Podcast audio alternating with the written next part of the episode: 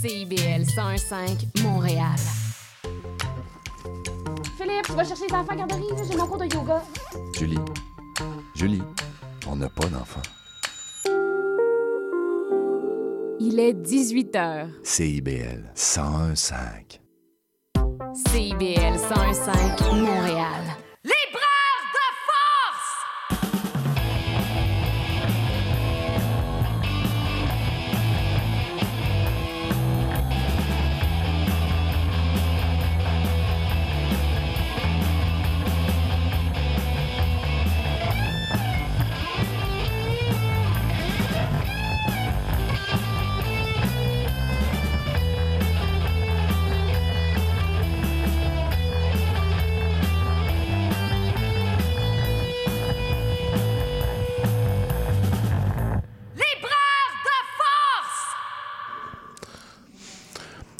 Bonjour Montréal et bienvenue à Libraire de Force CIBL 101,5. Mike Sevieno au micro. Émission 246 pour nous. on s'approche progressivement de l'émission 250. C'est quand même un bel événement. On a fêté notre cinquième année euh, quelque part dans le mois de juin. Ça passait un euh, un peu sous le radar. on le fait euh, très simplement. Mais euh, ouais, 246 quand même euh, émission, c'est quand même quelque chose d'hyper agréable. J'entame, je dirais, un peu la rentrée littéraire aujourd'hui avec trois invités on va avoir euh, trois entrevues aujourd'hui, euh, trois livres qui sont sortis il n'y a pas tellement longtemps. En deux dernières parties d'émission, dans la dernière heure, nous aurons Milsa Perron, le retour de Loi Blanche euh, avec aux éditions Urtubis. C'est sorti ça hier. Donc, on va pouvoir en parler facilement avec elle. C'est un quelques rendez-vous manqués, euh, je vous avoue, Mélissa Perron et puis Libraire de Force, euh, parce qu'à chaque fois, on pouvait pas se voir, euh, plein de situations qui nous empêchaient. Mais c'est à ce soir que ça se passe. Donc, Mélissa Perron en seconde partie d'émission. Nous aurons également euh, en entrevue François-Alexandre Bourbeau, qui, euh, aux éditions Stanky, nous a donné un roman qui s'appelle Confluence, euh, très spécial. Vous allez voir une rencontre de plusieurs personnages qui parfois ne se rencontrent pas. C'est vraiment un roman de fiction très particulier. On pourra en parler avec lui. Et pour commencer, nous allons nous entretenir avec Renato Rodriguez-Lefebvre, un roman qui est sorti aux éditions La Mèche, détectives du vivant. Bonjour, Renato. Bonjour, Mike. Ça va bien? Bien, toi? Oui, ça va bien. je voulais qu'on parle de ce, de ce livre, Les détectives du vivant, qui est pas tout à fait un roman policier, qui est pas tout à fait un roman d'enquête, qui est un peu tout mhm. ça. Euh, je, te, je, te, laisse nous, nous expliquer un peu quel est le, le propos du roman. Oui, merci beaucoup, Mike, euh, pour l'invitation. Donc, pour résumer euh, succinctement sur quoi portent les détectives du vivant, c'est assez simple. En fait, on suit les aventures d'un personnage nommé R qui, en fait, est recruté plus ou moins volontairement par une congélation littéraire établie à Montréal. Et cette congélation littéraire prétend, en fait, que tout ce qui se passe sur Terre, mais également au Québec, est coordonné et optimisé par cette conjuration en vue d'optimiser les conditions de création littéraire. Et donc, cette conjuration, c'est un genre de mélange entre bureaucratie, corporatisme, absolu littéraire. Et on suit donc ce cher euh, personnage euh, nommé R qui essaie de comprendre un peu la nature euh, de cette conjuration qu'il a recrutée d'une façon un peu brutale, disons. Oui, un peu brutal, effectivement. Puis la façon que c'est décrit, euh, certaines personnes peuvent se dire Oh mon Dieu, je vais me perdre, moi, dans ce genre de récit-là complexe. Non, non, vous n'allez pas vous perdre. Vous allez embarquer très facilement dans ce genre de récit-là qui est quelque chose, euh, je vous dirais, un mix là, vraiment entre un vieux roman noir des années 50 avec des influences de nouveaux romans. J'y ai senti un peu les gestionnaires de l'Apocalypse de Jean-Jacques Pelletier, puis il y avait en même temps quelque chose là, de Hubert Aquin dans ça. C'est un genre de mm-hmm. mélange, puis en même temps, ben, j'ai l'impression que ces influences-là, quelque part, ben, c'est pour mettre de l'avant, en fait, l'idée de l'écriture et de la littérature. Mm-hmm. Oui, tout à fait. Euh, oui, non, oui, c'est ça. Ben oui, c'est ça, vraiment, c'est ça. C'est l'idée euh, première, je pense, de ce roman-là, c'était de, de, rendre hommage à la littérature. Oui, je trouve ça intéressant ta façon d'approcher euh, le livre, parce que oui, c'est un certain hommage à la littérature, mais en même temps, en même temps, disons que je me plie et que je reconnais la force de la littérature, mais d'une certaine manière, je crache un peu aussi sur un certain absolu de la littérature dont, plus jeune, en ce cas, j'ai souffert euh, quelque peu, euh, notamment quand je lisais Hubert Aquin et d'autres euh, écrivains et écrivaines qui étaient très associés à un certain pathos, à un certain absolu pour l'écriture et pour la lecture. Et en quelque sorte, le roman, j'ai essayé de le construire comme ça. J'ai essayé de trouver un équilibre entre quelque chose qui reconnaît la puissance totalisante de la littérature, son rêve, face au langage, face au réel, et en même temps quelque chose comme une critique, certes un peu rieuse, aussi de l'absurdité dans lesquelles la littérature peut nous amener aussi. Oui, parce qu'il y a beaucoup d'ironie dans ce roman-là, juste dans le... Il, y a, des références aussi qui sont ironiques. J'ai l'impression, euh, ces fameux hommes qui arrivent, j'avais l'impression de voir le film Men in Black par moment. Euh, il y a des références très littéraires, des références populaire, un genre de mhm. mix qui vient jouer tout ça. Il y a de l'ironie dans mhm. ça, il y a beaucoup de sérieux, même temps qu'on a mhm. l'impression que le personnage R, bon, qui se fait recruter par cette société des détectives du vivant, euh, on a l'impression que ce personnage-là euh, est un peu dans un genre de collimateur d'écriture obligé. À quelque part, faut-il souffrir ou être contraint pour créer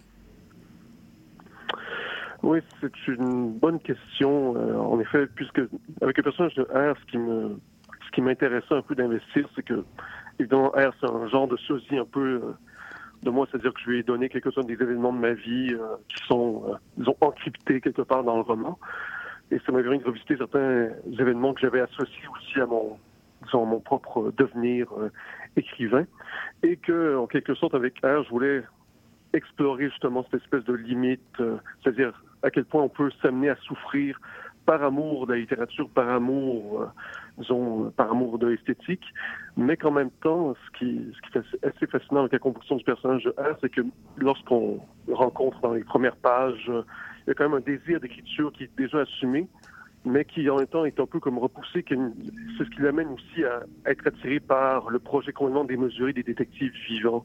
Et ça, pour moi, c'est la partie qui est devenue, euh, comment dire, euh, un peu plus importante ou un peu plus intéressante de voir pourquoi est-ce que R a l'air quelque chose qui a l'air aussi à la fois violent, à la fois esthétique, et donc sans apporter tout à fait une réponse à savoir ce qu'il faut souffrir ou non pour euh, créer une réponse honnête serait non, il ne faut pas faire ça, il faut, complètement défaire euh, ce nœud-là.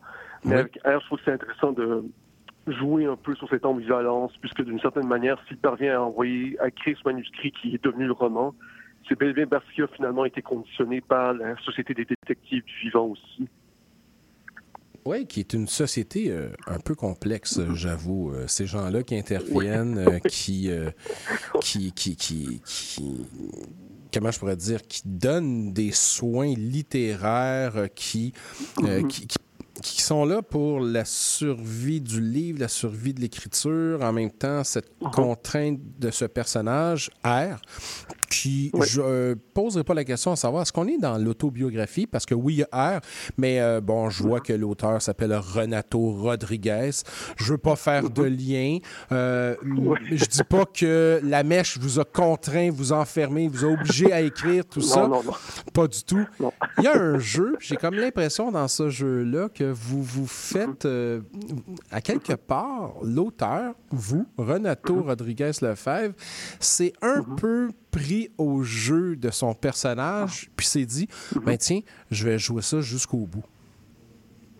Oui, il y a quelque chose de ce genre-là, et de même, euh, la façon que j'ai inséré aussi mon nom quelque part dans le texte sans vouloir divulgacher euh, mhm. public euh, ce qui se passe, mais bon, même c'est une façon un peu aussi comme de jouer un peu sur cette convention. c'est l'auteur qui crée son roman, c'est c'est le roman qui toujours dépend de l'auteur, mais dans ce cas-ci, c'était plutôt de renverser un peu ce rapport-là, puisque sans une fois cas de gâcher, mais comment mon nom apparaît à un certain moment dans le texte comme un nom obligatoire qui est obligé, imposé à R comme un nom d'auteur. Ça se voulait une certaine farce ou un certain renversement en disant, mais c'est c'est le, roman qui va accoucher de l'auteur et non pas l'inverse. Et effectivement, il y a un genre de jeu de miroir dont j'ai bon même pas de contenant encore saisi euh, les règles entre les détectives vivants et moi-même, c'est-à-dire que comme j'ai dit, j'ai inséré des références à certains événements de ma vie que des gens très proches vont pouvoir euh, reconnaître ou décrypter. Mais il n'est pas nécessaire de me connaître ni de m'avoir rencontré pour tout de même comprendre la mesure du roman et les aventures qui y sont impliquées aussi. C'est juste que, comme certains aiment dire, les vrais savent.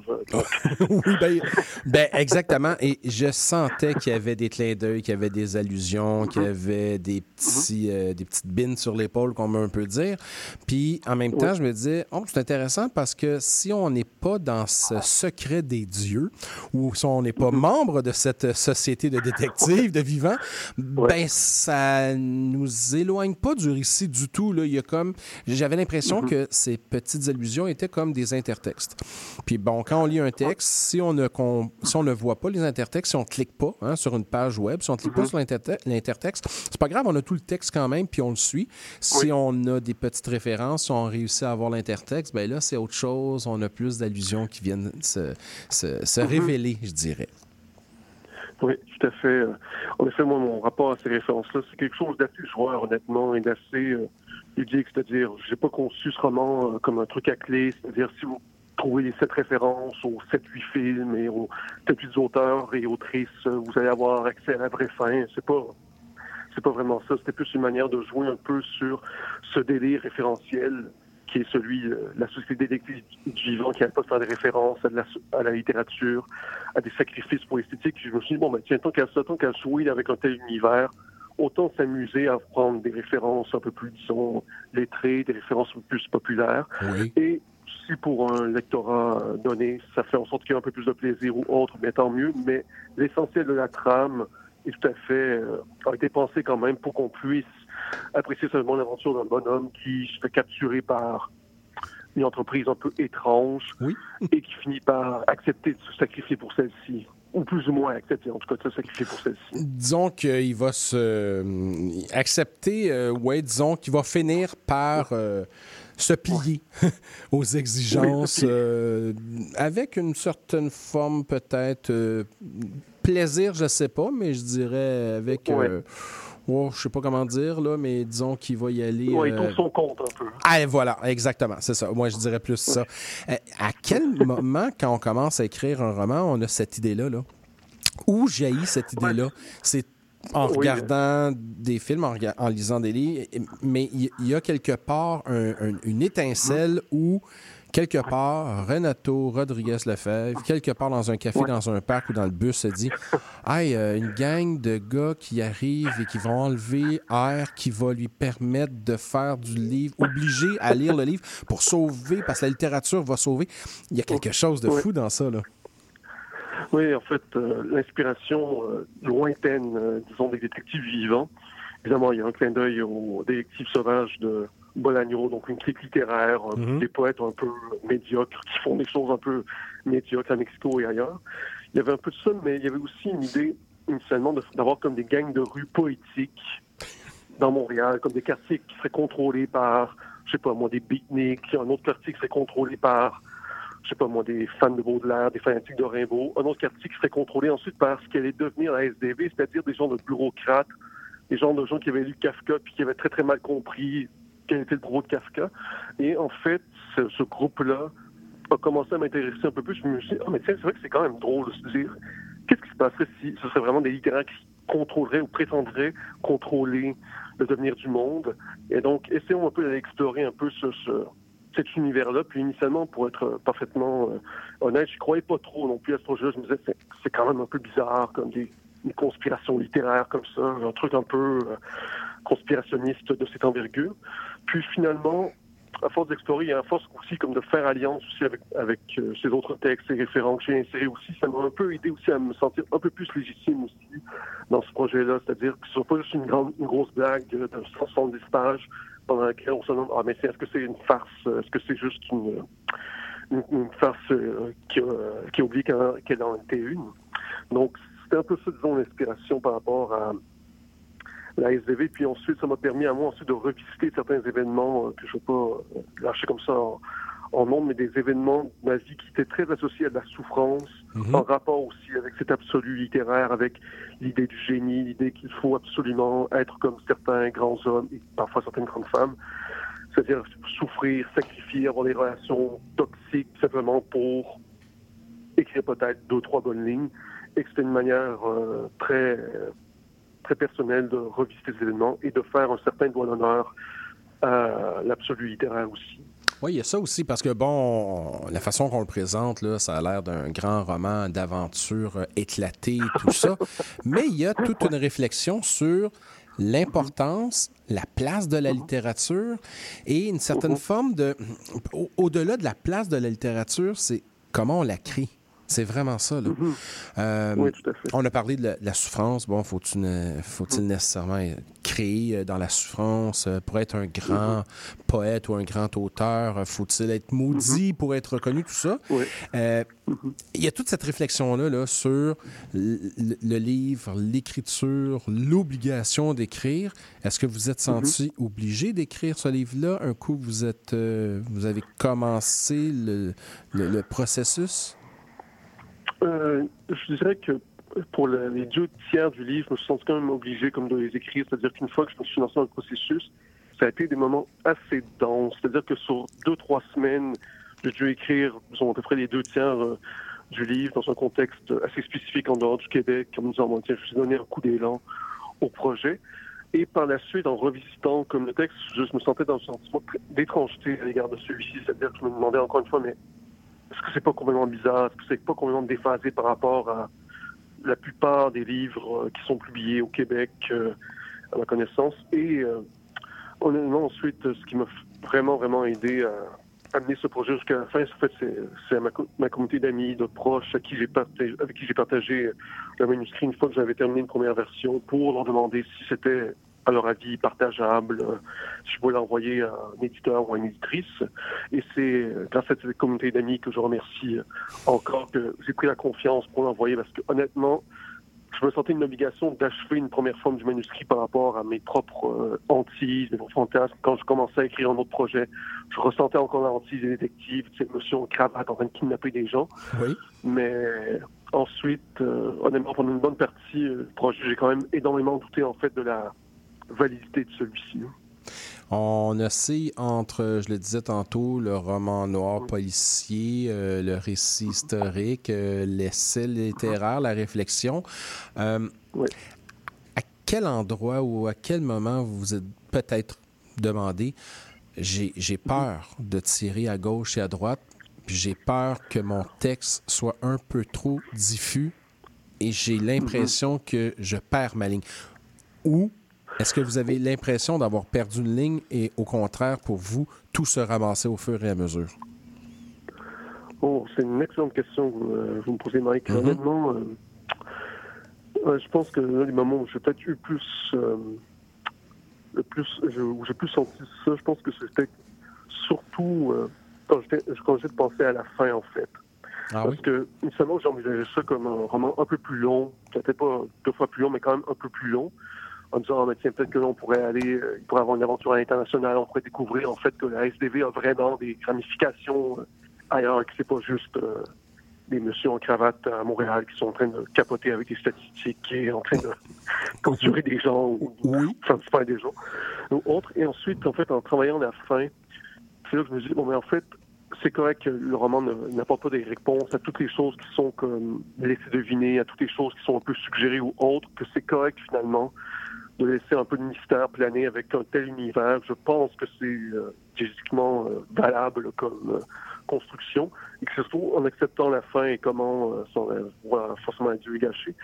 Mais en travaillant la fin que j'ai réalisé, d'accord, cet ensemble de tons-là, je pense que ça c'est valide, je pense que ça fonctionne de couper court euh, avec cette fin-là, avec qu'est-ce qui arrive à R à toute fin ou qu'est-ce qui est suggéré qui arrive à R. Oui.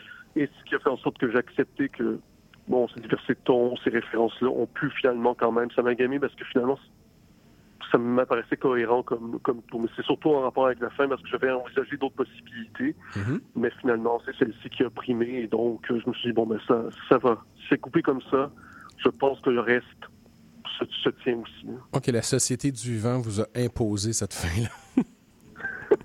oui, oui, ben, c'est aussi elle qui m'a imposé euh, la maladie qui m'empêche d'être présent euh, en studio avec vous. euh, Ben oui, hein, on était censé de se voir en, en physique, mais euh, je pense que les oui. détectives du vivant vous ont empêché, vous retiennent Ah oui, oui. séquestrés à la maison. C'est pas grave, euh, on a réussi à trouver un- une, une façon de, de communiquer au moins, on a réussi à se voir, ensemble, à, à se parler du moins. C'est ce, qui- ce qui est important. Est-ce que euh, on, on a aussi en filigrane dans tout le dans, dans le roman, dans tout le questionnement de euh, et, et je ne veux pas annoncer vers la fin tout ça. Puis je pose une question, puis bien sûr, les gens Mm-hmm. Oui. qui vont l'avoir lu vont comprendre. Les gens qui ne l'ont pas encore lu, vous allez, euh, vous allez le lire, puis je vous vends rien à ce moment-ci. Mm-hmm. Mais est-ce qu'il y a nécessairement besoin d'avoir quelqu'un derrière un livre? Est-ce que l'identité de l'auteur est tant importante?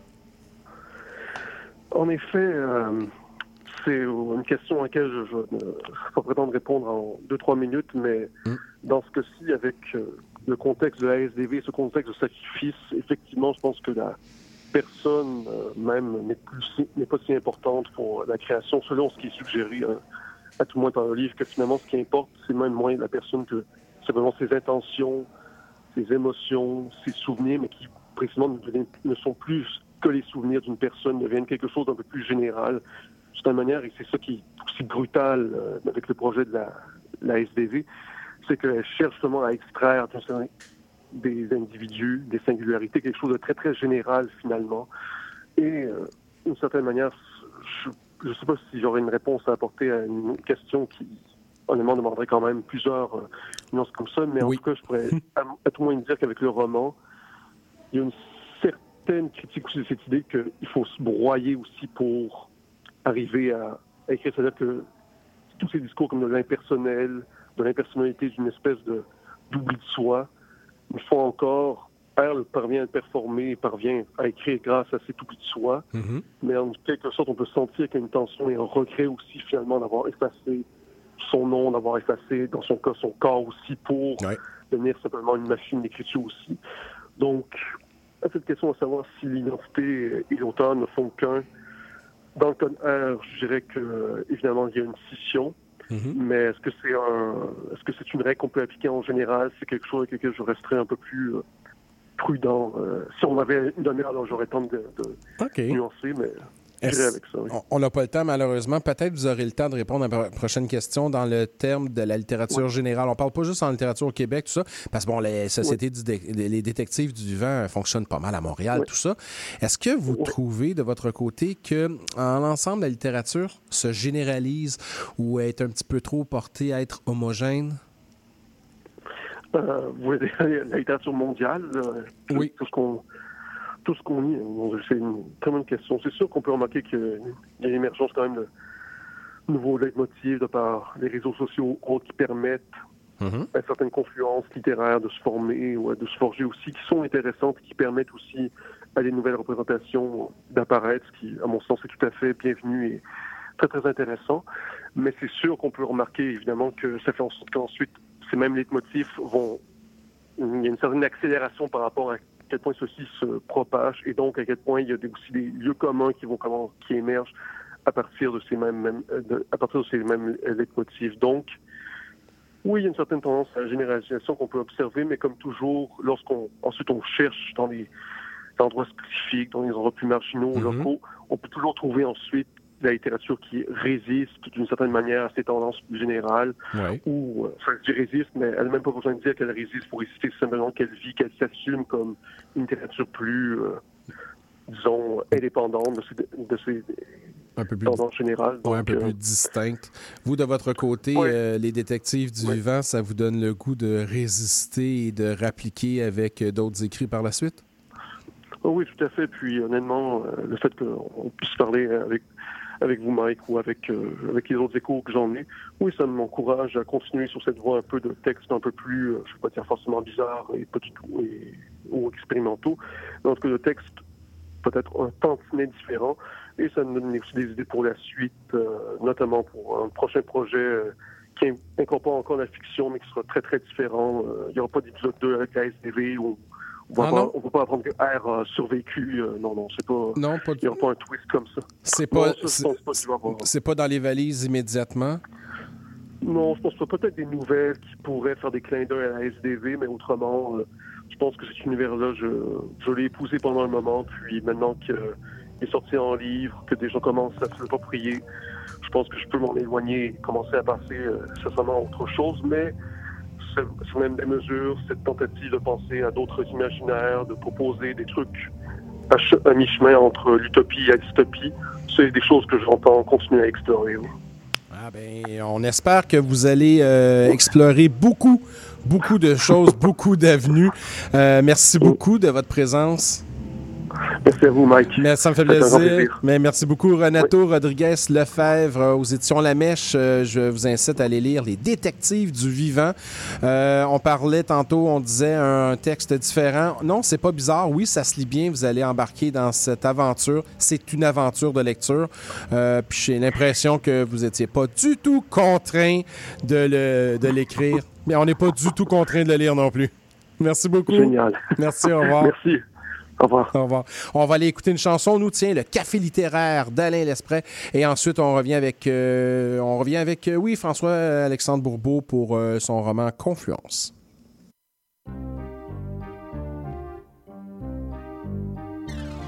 Mon café littéraire, c'est devant le cimetière et le libraire du coin. Vaut mieux aller en face chercher la dédicace d'un académicien. Son premier manuscrit fut à la bombe écrit contre sa devanture. Au café littéraire, on a déjà les vers à porter l'écriture. On s'est pointé à vin en habit d'écrivain, on s'est assis en cœur. Un roman ébauché, visiblement caché sous un verre à liqueur. Depuis quand on y cause, on sait que c'est en prose, c'est quand même plus chouette. On commande son litre comme on choisit un titre dans sa bibliothèque. Au café littéraire, on s'y prend déjà l'air d'être au petit Larousse. On pose en attendant le jour où nos 20 ans seront cotés en bourse. On écrit sur les nappes, on porte des écharpes, on brise des pianos. On crie le boire, on payera plus tard en coupure de journaux. Au café littéraire, y a guère que l'atelière qu'aime pas la lecture. Mais les lignes des paumes, elles t'en liraient vingt tomes au travers des ratures. Quand le bateau est ivre, qu'on a bu tous les livres, on repart en carafe. Comme on paye qui sait qu'on déduit sur le chèque le prix de l'autographe. Chauffeur à l'horizon, on s'affale du long sur nos chariots à voile. Le vent vient allumer le bout d'un cachenet au briquet des étoiles. Au matin, pêle-mêle froissé dans les poubelles, des hommes emporteront des chefs-d'œuvre en friche sur du papier sandwich et des nappes en crépon. Au café littéraire, suivez l'itinéraire, c'est sous le dernier porche. Juste après la virgule, ce troquet qui recule à mesure qu'on s'approche. Où l'arbre sur le seuil sème comme un recueil ses feuilles de brouillon. Et où ses branches peignent en ombre sur l'enseigne le chapeau de Milon.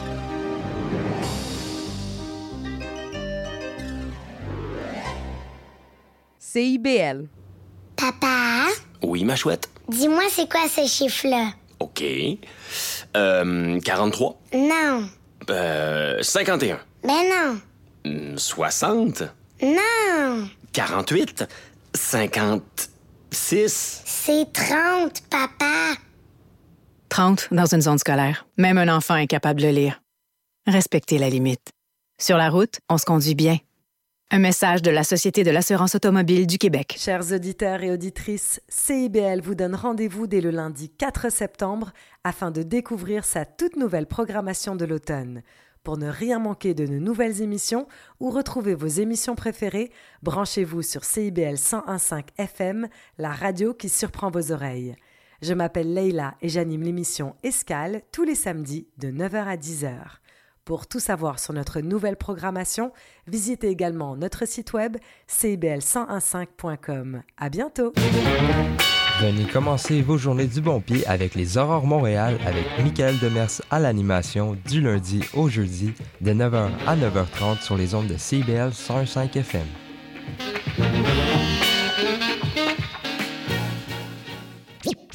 Vivre Montréal, Montréal. Alors, ici c'est IBL.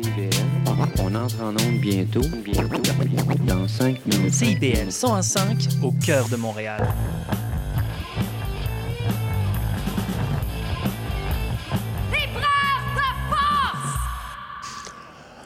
De retour à Libraire de Force euh, sur CBL 101,5 toujours et nous sommes avec François-Alexandre Bourbeau. Bonjour. Bonjour. Ça va bien? Très bien, merci vous-même. Oui, ça va très bien. On se parle euh, avec une certaine distance. Là. Vous me parlez de la Gaspésie, hein, je crois? oui, effectivement, au bout de la ligne. Au bout de la ligne, euh, il fait beau en Gaspésie présentement? Ah, super. On aime le soleil. Ben, nous autres aussi, à Montréal, il fait beau. Alors, ben, on a eu une semaine, mais là, il fait beau. Et on, on, va parler de Confluence. On va parler de ce roman publié chez Stanky, euh, de ce premier roman. C'est votre premier roman? Oui, effectivement. Premier roman publié. Parce que ça m'arrive des fois de poser la question, puis il y a des auteurs qui me disent toujours, ben, il y a deux, trois bouts de papier qui traînent un peu partout. Mais on va dire premier roman publié.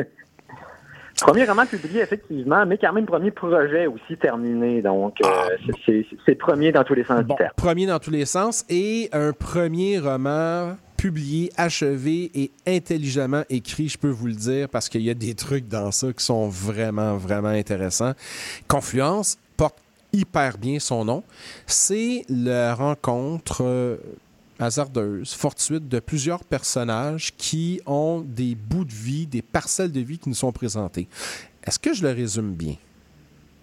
Oui, effectivement. Euh, Confluence, c'est un roman à fiction où tout se fait écho, s'appelle, se répond, euh, et on va croiser entre ces pages euh, une myriade de personnages qui euh, se croisent et s'entrecroisent, parfois en se connaissant, parfois non, au gré des hasards que, que la route met, met sur leur chemin. Mm-hmm. alors oui, c'est un, c'est un carnet de rencontres et de détours qui est rempli de rêves et de soleil et du bruit des vagues et d'autres et, et, d'autres tout plein de choses en fait qui peuvent être heureuses ou un peu moins heureuses.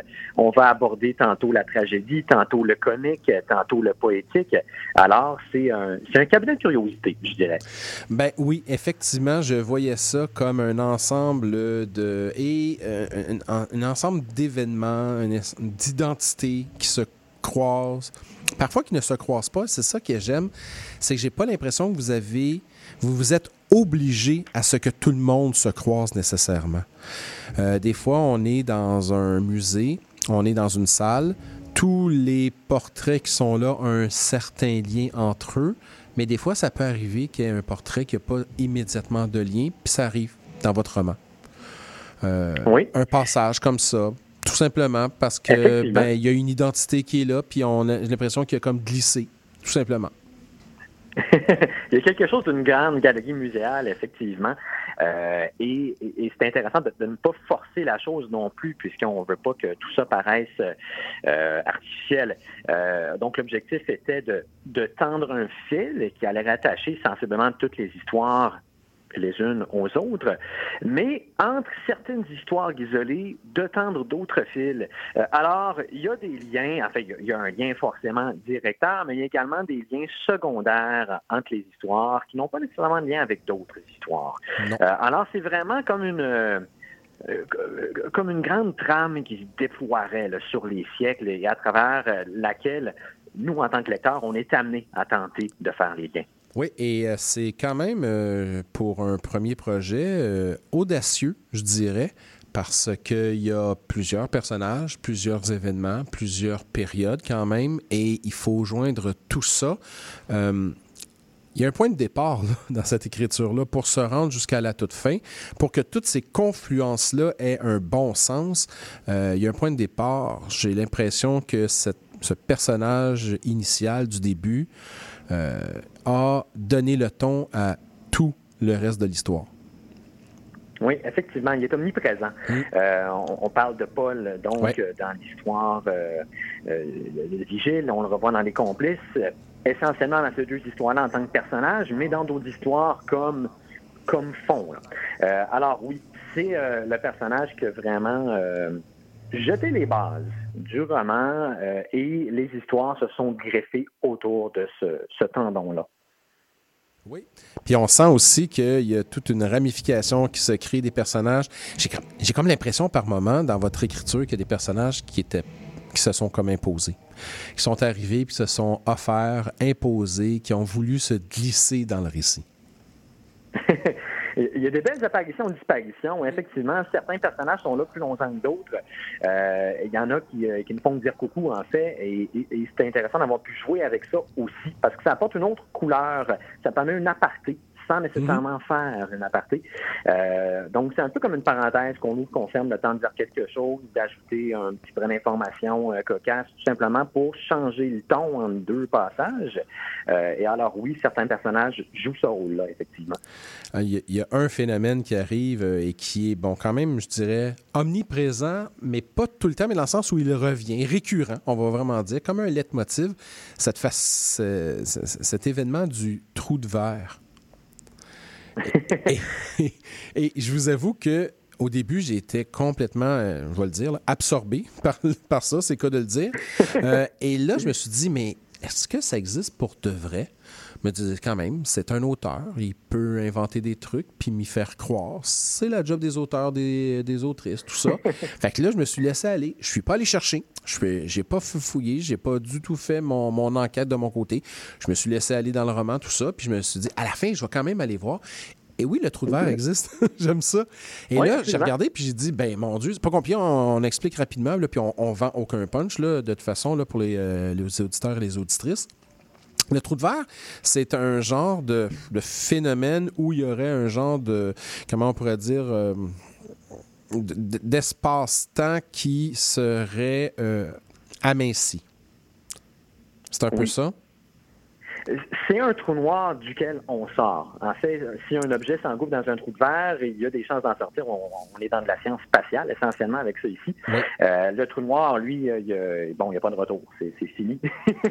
le trou de verre, par contre, si un objet est aspiré, ben, il peut être transposé ailleurs. Donc, je, je surfe sur ce phénomène-là c'est un concept qui est quand même abstrait, en fait, puis je, le pousse au maximum en ce sens que sur Terre, je pense pas que quoi que ce soit été observé comme ça, puis je suis loin d'être scientifique pour pouvoir le confirmer. Euh, mais, euh, mais pourquoi pas jouer justement avec ça et inventer une situation où un phénomène genre se produirait dans la vie? en dehors donc euh, d'un phénomène spatial ou spatio-temporel plus, plus restreint? Oui, parce que moi, j'ai pensé un peu à la téléportation dans Star Trek, entre autres.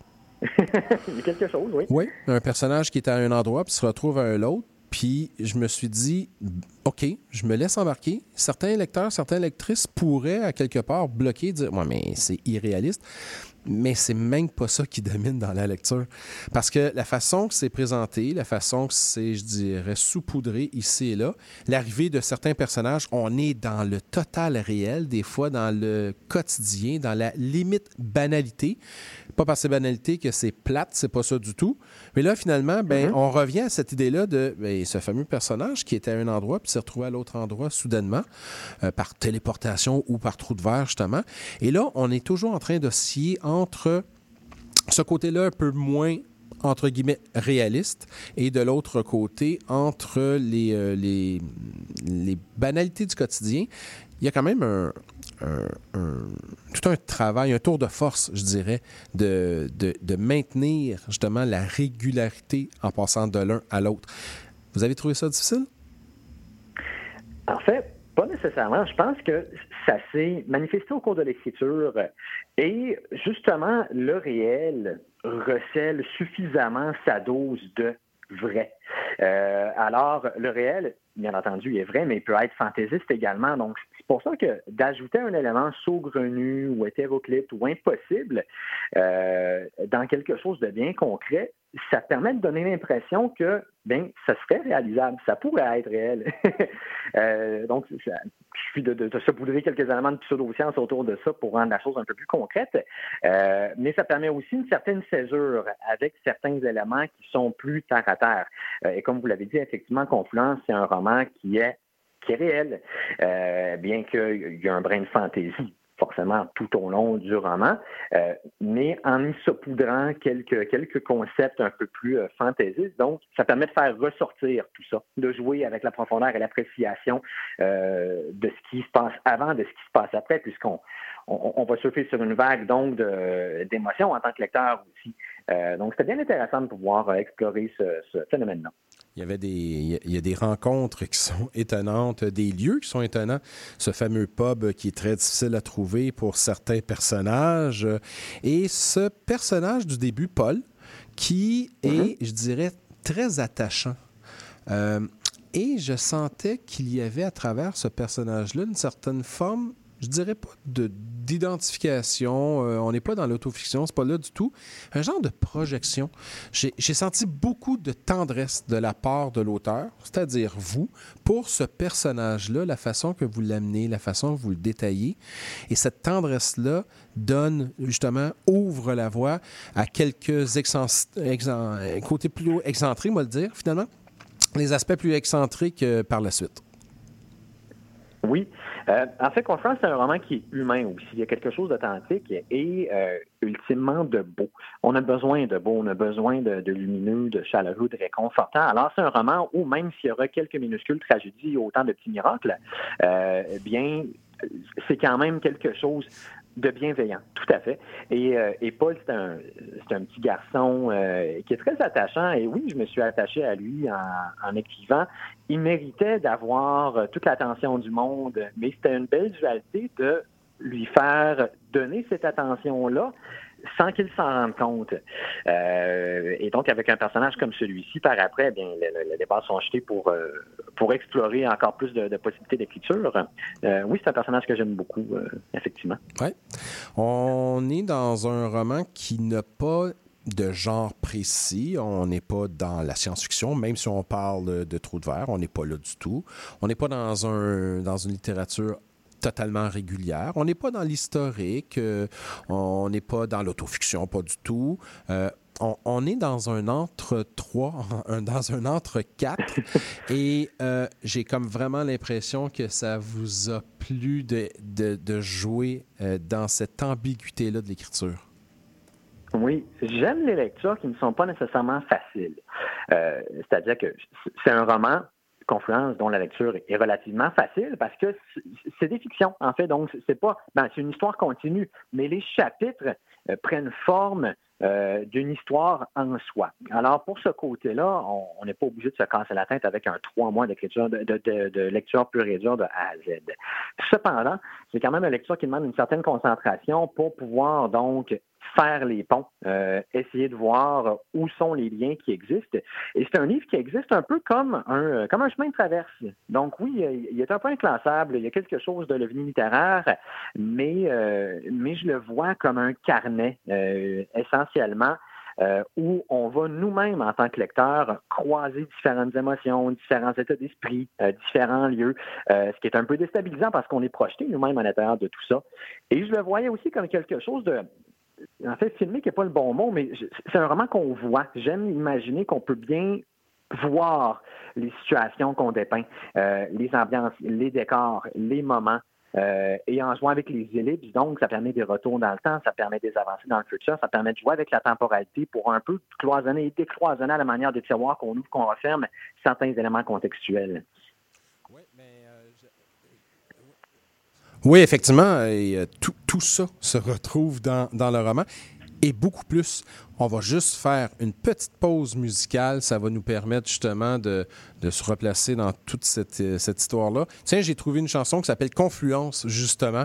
On va aller écouter. Euh, oui, ben oui. J'essaie de, de, trouver justement des liens, des confluences. Justement. Il y a un lien. Il y a, il y a un lien. Alors, j'essaie toujours de trouver des liens. On va aller écouter Confluence de Jesse Adèle et on revient avec euh, François Alexandre Bourbeau. On va continuer à parler de confluence, d'écriture et, tiens, de lecture aussi après.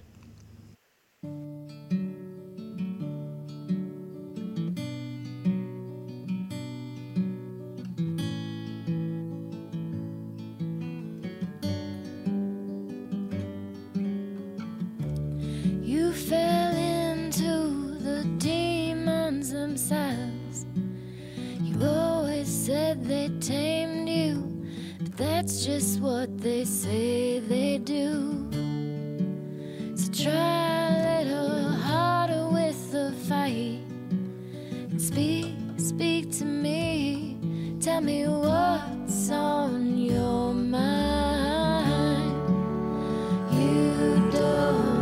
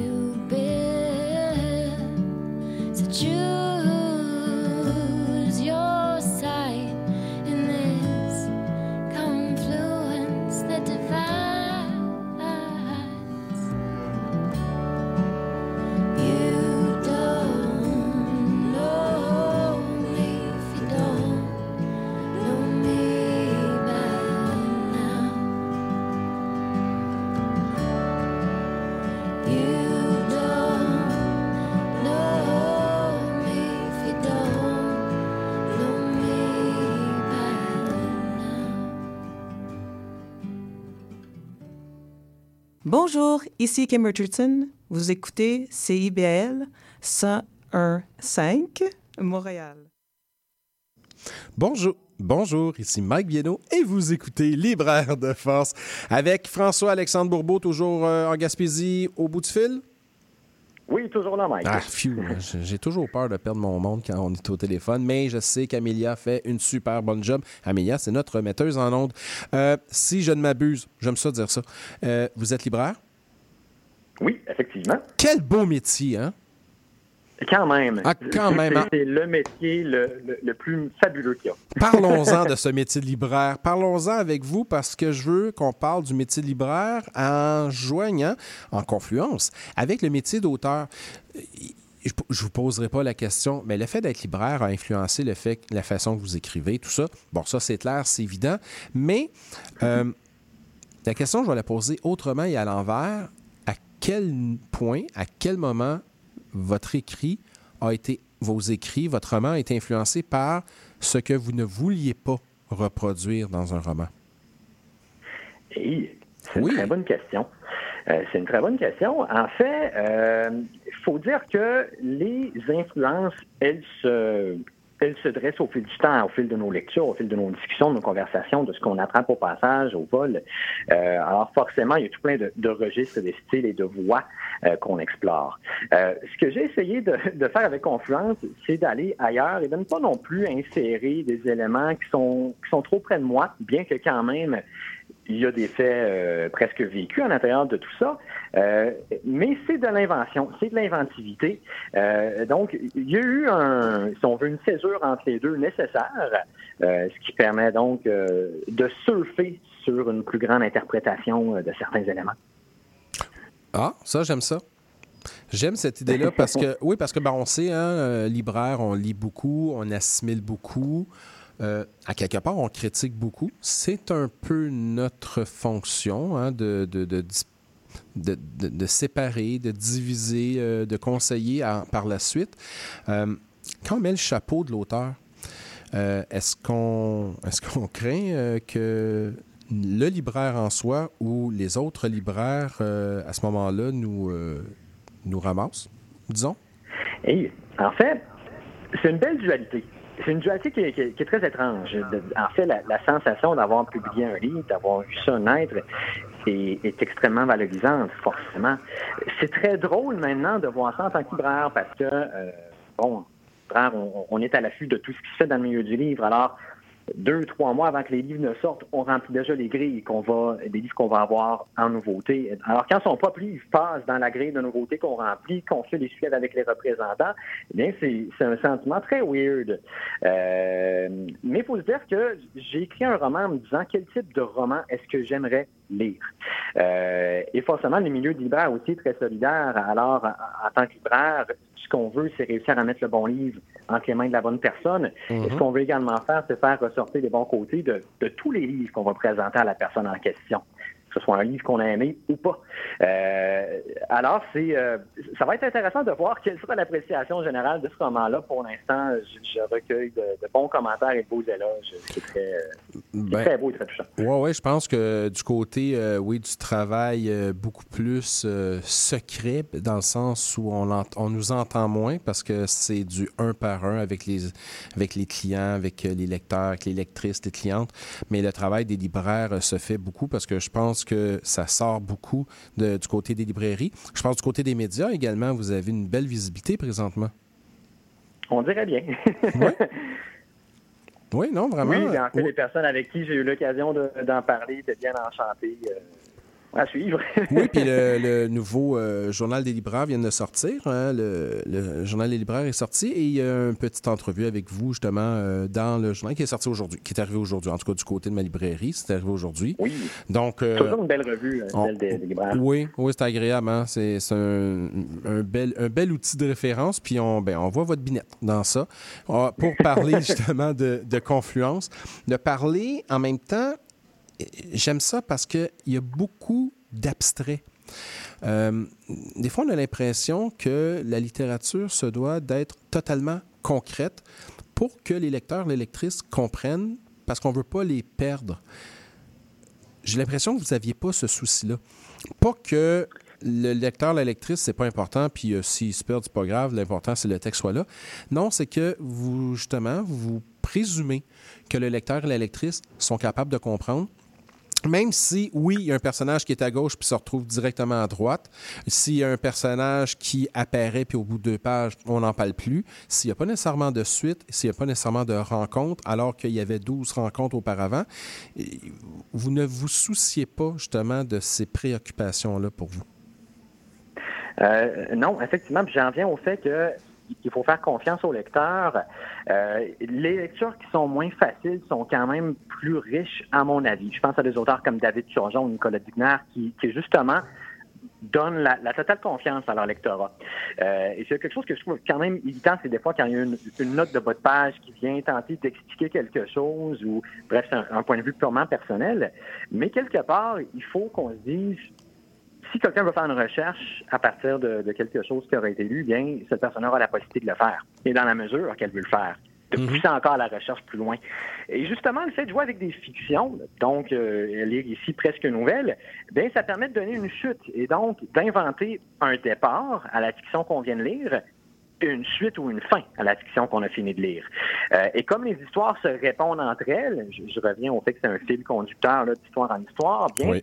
euh, on peut avoir un, un délai de- d'un d'un bon moment là, entre telle ou telle histoire et telle ou telle autre histoire. Alors, comment est-ce qu'on remplit le vide? Ben, ça, en tant que lecteur, on a l'entière possibilité et responsabilité même de le faire avec ça ici. Euh, alors oui, j'aime ça quand une lecture est un peu plus complexe, euh, compliquée, euh, et ne nous tend pas la main pour qu'on qu'on regarde des deux côtés de la rue avant de traverser nécessairement. C'est le fun quand la lecture est un petit peu plus ardue, je trouve. Oui, mais et, et- et le terme ardu est bien choisi et pourrait faire peur, mais oui, elle est ardue, mais c'est pas complexe. Euh, Non, les lecteurs, les lectrices vont pas se bloquer, vont pas, en bon québécois, s'enfarger dans le texte, vont pas dire euh, c'est pour moi c'est inaccessible. Non, au contraire, c'est c'est ce fameux fil conducteur justement, ce lien, ce filon qui permet d'unir toutes ces personnes-là, puis pas nécessairement dans un ordre totalement logique immédiatement, ben il, il maintient tout et on se laisse aller. Oui, tout à fait. On, se laisse aller. Puis, euh, je, je vends pas la mèche en en, par- en en parlant, mais un des, un des thèmes récurrents de l'histoire, c'est l'eau, c'est la mer. Et dans une des histoires, j'en parle plus en profondeur par l'entremise d'un personnage, Ike, donc c'est dans le, le murmure des horloges, et la mer est d'une mouvance continue, donc il n'y a rien d'immuable dans la mer, elle bouge tout le temps. Et c'est un peu ce qu'on retrouve dans, ce- roman-là, c'est vraiment tout en mouvance, tout en mouvement, euh, en forme de vague. Donc, et ça t'amène une lecture limpide, une lecture liquide euh, qui, peut se ponctuer donc de, petites pauses euh, ou, se poursuivre au gré de, de- de notre ressenti. Oui, effectivement. J'ai euh, comme l'impression que vous avez euh, dans Confluence, euh, oui, réuni plusieurs euh, sujets, plusieurs idées, et qu'il y aurait beaucoup d'autres aspects qui pourraient être traités dans d'éventuels projets qui pourraient être écrits, qui ne seraient pas, mais pas du tout dans le même style en même temps, mais avec un genre de, de griffe. J'ai comme l'impression que vous avez, dans Confluence, établi une, euh, une écriture personnelle. Vous avez rapidement personnalisé, votre style et que même si on se retrouve dans un autre roman, mais complètement différent, on va reconnaître l'écriture, la griffe à François-Alexandre Bourbeau. Est-ce que vous aviez, dans l'écriture de Confluence, cette, euh, cette idée, cette confiance ou euh, maintenant vous avez l'impression que vous êtes un peu comme lié à cette écriture-là? Hmm. Ben, D'abord, me- merci pour le- les compliments sur le style. Euh, ensuite, j'ai pas l'impression que j'y suis lié, j'y suis lié, mais euh, en effet, ça me tentait quand même d'avoir une signature. Donc, quelque chose à moi. euh, à la fois par le ton, par la couleur des mots, par le verbe, par le style. Euh, il y a beaucoup d'accumulation de listes. Vous avez, vous avez dû vous en rendre compte en le lisant. Euh, oui. Et, et- et tout ça, donc, forcément, reviens au propos de tout à l'heure, sera avec l'inspiration de tout ce qu'on lit. Mais ça me tentait d'aller ailleurs et d'avoir vraiment un propos, qui m'était propre. Euh, reste à voir où ça mènera dans le cours de, de prochains projets. Euh, assurément, ça va être plaisant de pouvoir explorer à partir de ce qui aurait été fait. Est-ce que vous anticipez euh, un éventuel euh, second roman, enfin, l'écriture d'un second roman? Est-ce que, nonobstant le fait que le livre soit sorti, l'influence, tout ça, est-ce que vous l'anticipez déjà? Est-ce que vous craignez cette écriture-là? En fait, pour l'instant, je laisse ce roman euh, vivre là. Mhm, ça a oui. un, un bon coup à donner. Euh, et là, ça fait du bien de prendre un, un certain recul, de décompresser aussi, euh, de le voir faire son faire son bout de chemin. Euh, mais le processus d'écriture, lui, est toujours bien vivant. Et effectivement, euh, le fait de toujours euh, ressasser mille et une idées, de jeter des idées dans un dans un carnet, euh, d'explorer d'autres pistes également, euh, ça fait partie de ça fait partie du travail d'un écrivain, faut le croire. Il faut croire que le travail va se faire progressivement, puis ça va sans doute nous donner quelque chose de très bien. Avant tout, on va profiter de Confluence de François-Alexandre Bourbeau aux éditions Stanquet, avec une super belle couverture en plus, le scaphandrier, Elle est tout ça magnifique. est vraiment beau. Très belle couverture. Merci beaucoup, François-Alexandre Bourbeau. Ben merci de l'invitation, ça m'a fait plaisir d'être des vôtres. Ben, ça nous a fait plaisir de discuter avec vous de ce roman qui, oui, est un cabinet de curiosité euh, qui euh, présente euh, plein de gens, plein de phénomènes, plein de situations et oui, des apparitions, disparitions, des questionnements, puis une belle part justement à la fantaisie. je dirais à l'univers et à l'onérisme également. Je dirais qu'il y a beaucoup de tout ça. On parle beaucoup de livres également. Merci beaucoup. Oui. Merci. Ben, merci pareillement. Merci. Euh, ben, on va faire une petite pause et euh, ma, ben, ma- Mélissa Perron est arrivée. Elle est devant moi. Bonjour, ça va? Oui, ça va. Alors, on fait une petite pause et on retrouve Mélissa Perron. On va parler, ben, entre autres, euh, le nouveau livre, Le Retour de Loi Blanche, immédiatement après. 1015 Montréal. Peu importe si vous offrez en location un condo au centre-ville, un chalet ou une maison ancestrale, au Québec, peu importe l'hébergement touristique de courte durée offert, le numéro, c'est obligatoire. Assurez-vous d'obtenir un numéro d'enregistrement, de l'indiquer dans toute annonce sur le web ou ailleurs et d'afficher votre certificat d'enregistrement à la vue du public. C'est la loi. Plus d'informations sur québec.ca par oblique hébergement touristique. Un message du gouvernement du Québec. Monsieur Bull et compagnie, des conseils pour mieux boire et une chronique fromage. Monsieur Bull et compagnie, les vendredis de 9h à midi à CIBL 1015 Montréal. CIBL.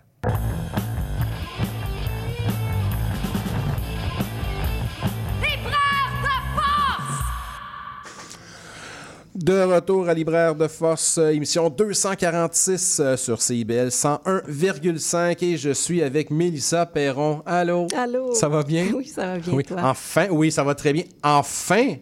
Enfin. Enfin, on se voit. fait combien de fois là, qu'on essaie Au de... moins trois fois. Oui, hein? Oui. C'est la troisième fois ou la quatrième fois, en C'est fait? Quatrième fois, Oui. comme mon, mon quatrième roman. C'est Bon, la ben quatrième- voilà. ben, il fallait que ça se passe comme ça. Bon, ben, moi, parce que j'essayais de voir là, les nombres de fois qu'on. Il y a eu plein de raisons. Ben, entre autres, la pandémie. Voilà. Entre autres, il y a eu euh, un, un rendez-vous manqué parce qu'il y avait un problème de rendez-vous. Enfin, regarde, Oui. on est là. Oui, mais là, je tu me demandes est-ce que ça va bien? Je te dis oui parce que hein, on est habitué de dire ça ou ça va bien. Oui. Je pense que non. Pourquoi? Ben, tu sais, moi, je suis une femme autiste. Hein? Oui. Je- ça va bien ou ça va pas bien. OK. Et là, je sens qu'avec cette sortie-là du quatrième, là, c'est des émotions mélangées et je peux pas te dire, je peux pas mettre le doigt dessus. OK, OK, OK. Donc, y a, il y a la fébrilité Possiblement. du livre qui est sorti là. Ben là, Hein? c'était hier, en fait. C'est hier 30, qui est oui. sorti. Alors, euh, on a sorti le livre, on a mis les piles en librairie. Oui. Ça a déjà commencé à bouger. Ah. C'est- Oui, ça a commencé à bouger. On se l'est fait demander, tout ça. Je te dirais pas qu'on a énormément de retours. Les gens l'ont Mhm. l'ont pris, les gens vont le lire, tout ça. Là, ça crée une fébrilité. Je pense que oui, parce que c'est le quatrième. Oh. C'est très différent, on va se le dire, là. Ben, c'est, OK, c'est très différent. Des Parce que là, trois c'est important. premiers. Ben, c'est ça. C'est très différent parce que c'est le quatrième. Moi, je le sais parce que je l'ai lu. c'est très différent dans le thème, dans le sujet. Ça, c'est une chose, effectivement. On exclut le récit. C'est différent parce que c'est le quatrième. Est-ce que c'est plus différent de sortir un quatrième qu'un troisième ou un deuxième? Non, c'est parce que là, je sortais d'une suite. Un, deux, trois, c'était une suite avec euh, le même personnage hein, que tout le monde a adoré, que, que je me fais parler quasiment chaque jour. Oui. Et là, j'ai choisi, j'aurais Mhm. pu choisir hein, d'aller encore avec Fabienne. euh, et je me suis dit non. Il y avait quelque chose d'autre vraiment qui me poussait à aller vers euh, ce beau personnage qui est Will. Oui, vraiment. Superbe. Vraiment beau personnage. euh, belle histoire. Et je sais pas comment résumer le livre, justement. Et donc, quand je ne sais pas comment résumer le livre, ce que je fais, c'est je demande à l'auteur ou à l'autrice, mais c'est quoi le sujet du livre? je renvoie la balle. Ah, ça, c'est fin. Oui, je en sais. fait, tu sais quoi, j'ai fait une vidéo sur, euh, sur les réseaux sociaux. Euh, mon, ma maison, justement, d'édition m'a demandé de faire une vidéo du pourquoi j'avais euh, j'avais décidé d'aller dans cette direction-là. Et je commence. Bonjour, je m'appelle Mélissa Perron. Bon, euh, c'est un roman, euh, bon, euh, personnage. Et là, et là, je bloque et je dis, écoutez, c'est difficile pour moi de vous raconter ce livre-là parce que c'est un phénomène de mort imminente. Donc, il y a une partie, hein, comme un peu dans l'antichambre de la mort. Euh, on n'est pas dans les archanges, on n'est pas dans le fantastique, on n'est vraiment pas du tout. Il y a une autre partie euh, qui se passe avec le personnage principal, qu'on comprend un peu sa vie, Mhm. d'où il vient. Donc, je pense que c'est mon meilleur résumé. C'est pas très bon, mais c'est difficile de, de- de résumer ce livre-là. Ah non, mais je l'aurais pas résumé comme ça de toute façon. Je l'aurais pas résumé. Mais c'est parce que. parce- les romans policiers, on a de la misère parce qu'on veut jamais vendre le punch. Voilà. Là, c'est pas du tout un roman policier. Non. Mais il y a plein de trucs que je veux pas dire. Parce qu'il y a plein de trucs que je veux que les gens lisent, que les lecteurs, les lectrices découvrent à l'intérieur du retour de Loi Blanche. Parce que oui, c'est une expérience de mort imminente. Ouais. Déjà, le sujet est euh, assez... euh, Extraordinaire. oui, ben oui. Extraordinaire, écoute. Oui. Mais le sujet, oui. Le traitement, Là, c'est autre chose. Oui, oui. Parce que il faut le traiter. Oui, on aurait pu tomber dans les archanges, dans l'ésotérisme, dans le corps qui vole. puis- Ça peut être traité de plein de façons, tout dépendant du style. C'est correct. Là, c'est toute la finesse, tout le, tout le respect pour le personnage. J'ai Ah, senti beau, énormément de respect pour Will, qui est dans une situation de mort imminente à cause d'un cas très particulier. Oui. Euh, il y a un background familial et historique très particulier également. C'est un personnage très particulier, donc. Et là, on se retrouve dans l'antichambre de la vie ou de la mort. Oui. Enfin, on ne sait pas. Ben, tu as tout à fait raison, on le sait pas. On sait Et c'était important pour moi. Oui, lui-même ne le sait pas de toute façon. Lui- oui. Ben oui. C'est important pour moi de le traiter comme ça. Qu'on se dise, ben voyons, euh, d'être un peu perdu comme lui. Hmm. Tu sais, c'était ça mon, euh, Oui. C'était ça mon but là. C'est comme s'il se retrouvait dans un genre de bureau, Oui. de salle d'attente. Plate là. De- Oui, oui. C'est pas une critique, c'est ça? Là? Non, non, c'est- c'était Ça, c'était ça, pour ça. C'est un genre de clinique au mur drabe. Oui. Puis euh, il y a des bureaux, puis il y a des gens, puis il est en attente, puis il sait pas trop pourquoi il est là, il sait pas trop qu'est-ce qui se passe. Puis euh, au début, on se dit... euh, au, au début, on a l'impression que c'est pas ça. Tu sais, au début, tu te dis, bon, c'est le fameux rêve, tout Oui. ça. Il va, revenir, il va se réveiller, là, tourne la page, il va se réveiller, tourne la page, mais il se réveille pas. Il est vraiment dans un cas de mort imminente. Puis là, je me suis dit, le sujet, on en parle quand même, mais est-ce qu'il y a beaucoup de romans qui l'ont traité? Écoute, je pense pas. Et là, je me suis dit, est-ce que Mélissa Perron a fait des recherches sur le sujet? Tu sais, est-ce qu'elle s'est dit, OK, je vais m'installer pour voir, il y a combien de livres qui ont traité tant, tant, tant, tant, il y en a 22, j'en parlerai pas, il y en a 8, j'en- je vais en parler, ou tout simplement juste pour pas faire comme les autres, pas l'aborder de la même façon? Je pense que c'est même pas un des deux. Non. non. Non. C'est. Moi, comme je t'ai dit, je ne veux pas répéter tout le temps ça, mais tu sais, j'ai- des intérêts restreints. En tant que autiste, on a des intérêts restreints, on capote là-dessus. Moi, j'ai un documentaire sur le, le phénomène de mort imminente que je me tape un peu euh, deux, trois fois par année. OK. Je sais tous les épisodes, mais je suis une passionnée de tout ça. OK. Et euh, ben, comme Promets-moi un printemps, comme Belle comme le fleuve, comme Au gré des Perséides, j'avais envie, je l'ai fait. Et là, je me suis dit, ben, j'ai envie de parler de ça, allons-y. J'ai pas, j'ai pas. euh, c'est après qu'on m'a dit, tu sais quoi, je pense qu'il n'y a vraiment pas beaucoup de livres qui traitent ce sujet-là comme ça. Hey, tant mieux. Mais c'était vraiment pas. euh, En fait, ça, ça m'a prêté des, des super bonnes intentions de dire, elle a fait une recherche, mais pas du tout, pas du tout, pas du tout. L'autre question, je me suis dit, est-ce que Mélissa Perron s'est posé la question, elle s'est dit, est-ce que c'est pour moi ce sujet-là? Oui, il y a l'intérêt, oui, il y a la fascination, oui, il y a le, comment je pourrais dire, pas l'obsession, mais l'idée de vouloir revoir le sujet parce que peut-être le creuser, tout ça. Ça, c'est une chose. Oui. Est-ce que Mélissa Perron s'est dit, Hum, c'est peut-être pas mon sujet de l'écrire? Je me suis pas posé cette question. Pas du tout. Pas du tout. On l'a plongé. Ah oui. Oui, oui, oui. Puis pour moi, c'est un personnage qui, qui allait avoir la vie dure, qui allait, on l'a dit tantôt, famille hyper dysfonctionnelle. Pour moi, ça, ça fonctionnait. Et d'un autre côté, je te dirais que moi, je fais pas de plan hein, d'écriture. Non. Jamais. J'ai jamais fait ça. Jamais fait ça. Puis, je- puis je sais que, euh, ben, possiblement que j'aurais l'écriture plus facile, plus agréable, je te dirais. Donc, moi, je m'assois chaque jour quand je suis en, en train, euh, en train d'écrire, qu'il faut que j'écrive un roman. Je sais pas où est-ce que ça va m'amener. Donc, c'est pour ça que je te dis que j'ai pas creusé. J'ai envie d'écrire cette histoire-là. Puis, tu sais quoi, moi, je trouve toujours mon, mon titre avant d'écrire un mot. OK. Fait que le retour de, de Loi Blanche Oui. est là depuis le tout début. Sur le cahier, c'est écrit. Il n'y a pas encore de récit décrit. Non, en fait, quand, je là. trouve le titre, c'est tout le temps des flashs, puis je te dirais que c'est tout le temps dans la douche. C'est la quatrième fois que c'est dans la douche. C'est dans deux, ça se passe? Et c'est dans la douche que ça se passe, c'est hop. Et là, je me dis, ah non, je sais que c'est. Je, je le file, ce titre-là, mais où est-ce que ça va me mener?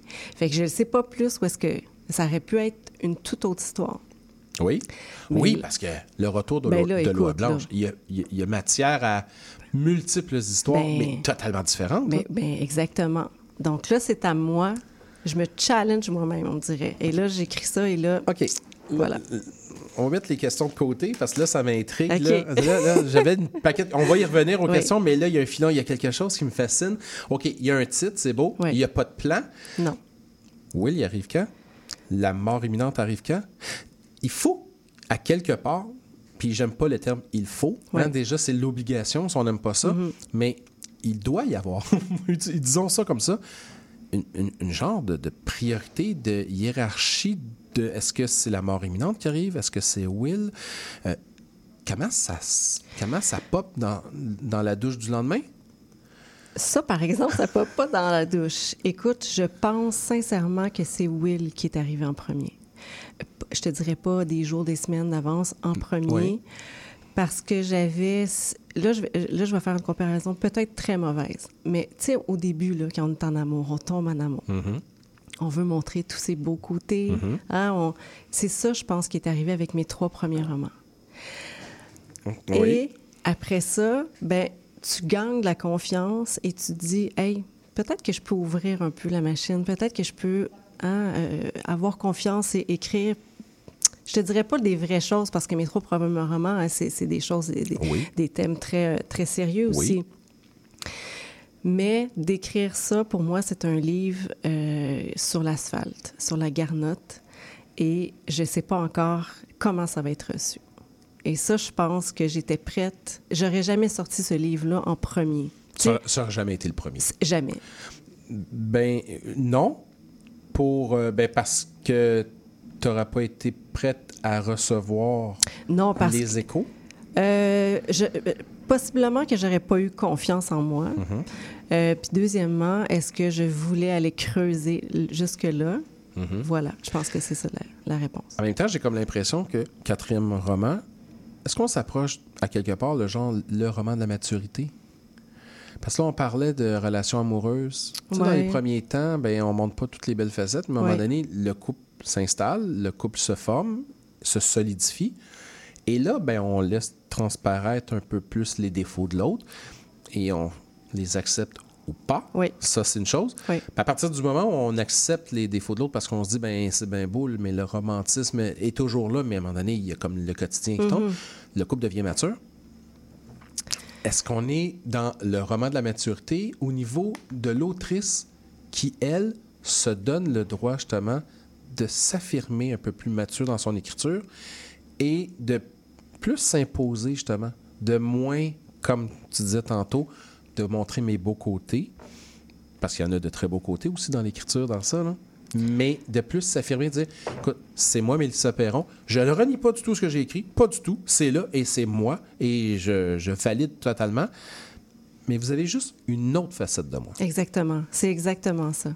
C'est exactement ça. Est-ce que c'est est -ce que c'est dans la maturité? Je ne le sais pas. Je pense que ça, c'est dans les yeux des gens. Moi, je, moi, je sens plus que c'est une liberté qui se, qui se présente à moi, qui s'est présente à moi dans cette écriture-là. Et au début, ça allait pas super bien, je te dirais, justement, parce que tu as cette pression-là de dire Mais qu'est-ce qu'ils vont dire? Tu sais, Mhm. Ils sont habitués avec un personnage. Là, j'arrive avec un, un- un homme Mhm. qui est totalement tu sais, le contraire de, de- de Fabienne. Oui. Euh, un- un- une, toute autre écriture. Tu sais, Il y a des poèmes là-dedans que c'est plus. c'est- rough, tu sais. Euh, ce mot-là, liberté, me colle euh, plus. Oui. Hmm. Oui. Oui, les poèmes, on parle des poèmes, je voulais en parler, on en parlera Oui. tantôt parce qu'il y a quelque chose d'intéressant. C'est les carnets de Will, en C'est les fait. carnets, Et oui. dans les carnets de Will, on retrouve beaucoup de poèmes. Oui.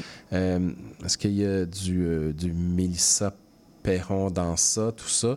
Je, je vais revenir avec cette question-là. Je veux juste qu'on fasse une petite pause musicale. On va. euh, tiens, je- je- je- encore une fois, j'essaie de trouver des, euh, des liens hein, avec euh, les sujets, tout ça. Donc, le retour de Loi Blanche, j'ai fouillé un peu. Puis, tiens, j'ai trouvé une chanson de Claire Pelletier qui s'appelle Les Oies Sauvages. Fait qu'on va aller écouter Claire Pelletier. On revient immédiatement avec Mélissa Perron.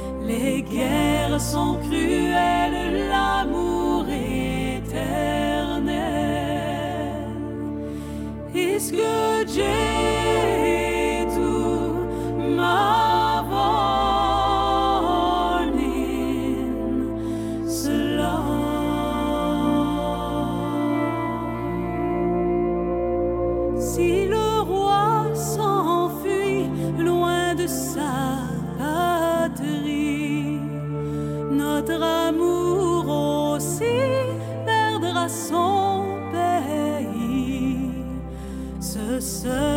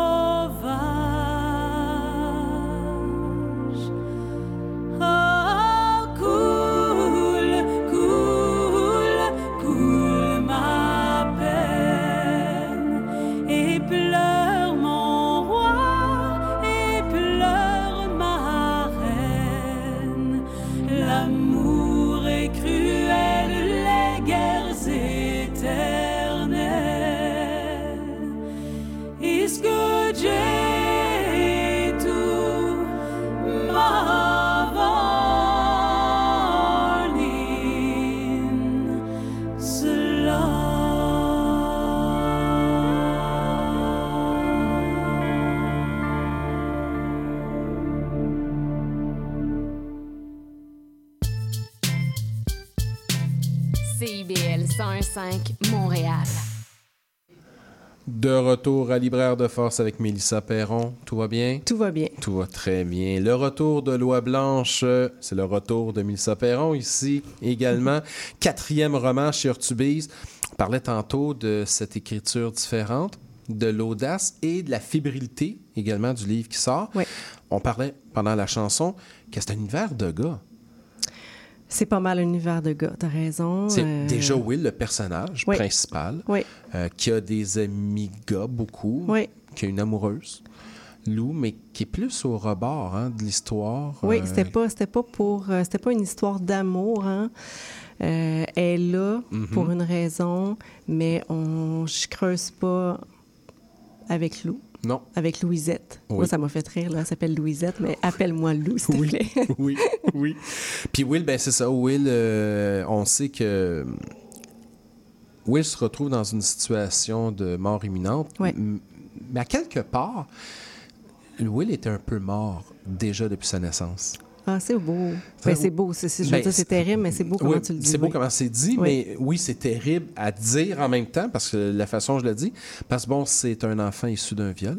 Oui. Donc, et euh, inévitablement, ben, sa face euh, rappelle la face du violeur à sa mère. Oui. Puis il y a vraiment un, un problème d'attachement. Écoute, il n'y en a pas du tout. En fait, depuis oui, le début. oui, oui, oui. C'est la grand-mère qui va, euh, qui va pallier. Oui, c'est Tito qui, elle aussi, euh, c'est dysfonctionnel. hein. C'est Oui. un amour, euh, Oui. c'est un amour malade, mais euh, mais il y a, un- il y a un lien, euh, quand- même il y a un lien extraordinaire entre cet enfant-là et sa grand-mère. Oh oui, ça, on le sent. On sent quand même. Puis on sent qu'elle, sais, vraiment, dans le terme général, elle a fait de son mieux avec ce qu'elle peut. Exactement. Euh, puis il y a- il y, a plein de passages où elle...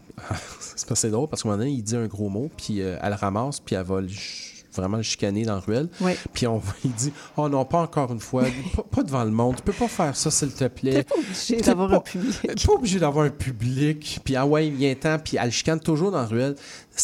Il y a toute une dimension ultra, entre guillemets, sympathique, on va s'entendre Mm-hmm. des petites touches d'humour comme ça. On n'appuie pas sur ça, mais c'est là. En fait, pour rendre les personnages attachants, je m'en ai pas. Pour rendre. En fait, ils sont attachants. Pas besoin de les rendre attachants. Ils sont attachants.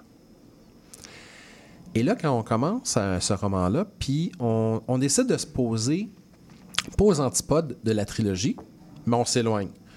J'ai comme l'impression que tu as écrit le roman en regardant ta trilogie de loin, disant OK, c'est beau, elle est là, on l'a dit tantôt, je la renie pas, elle est là, c'est la mienne, c'est Mélissa Perron. Mais je me mets à distance. Ton audace à toi d'écrire, tu la trouves comment? En te disant ma trilogie est là, je veux faire autre chose. Je veux explorer une autre forme d'écriture pour moi.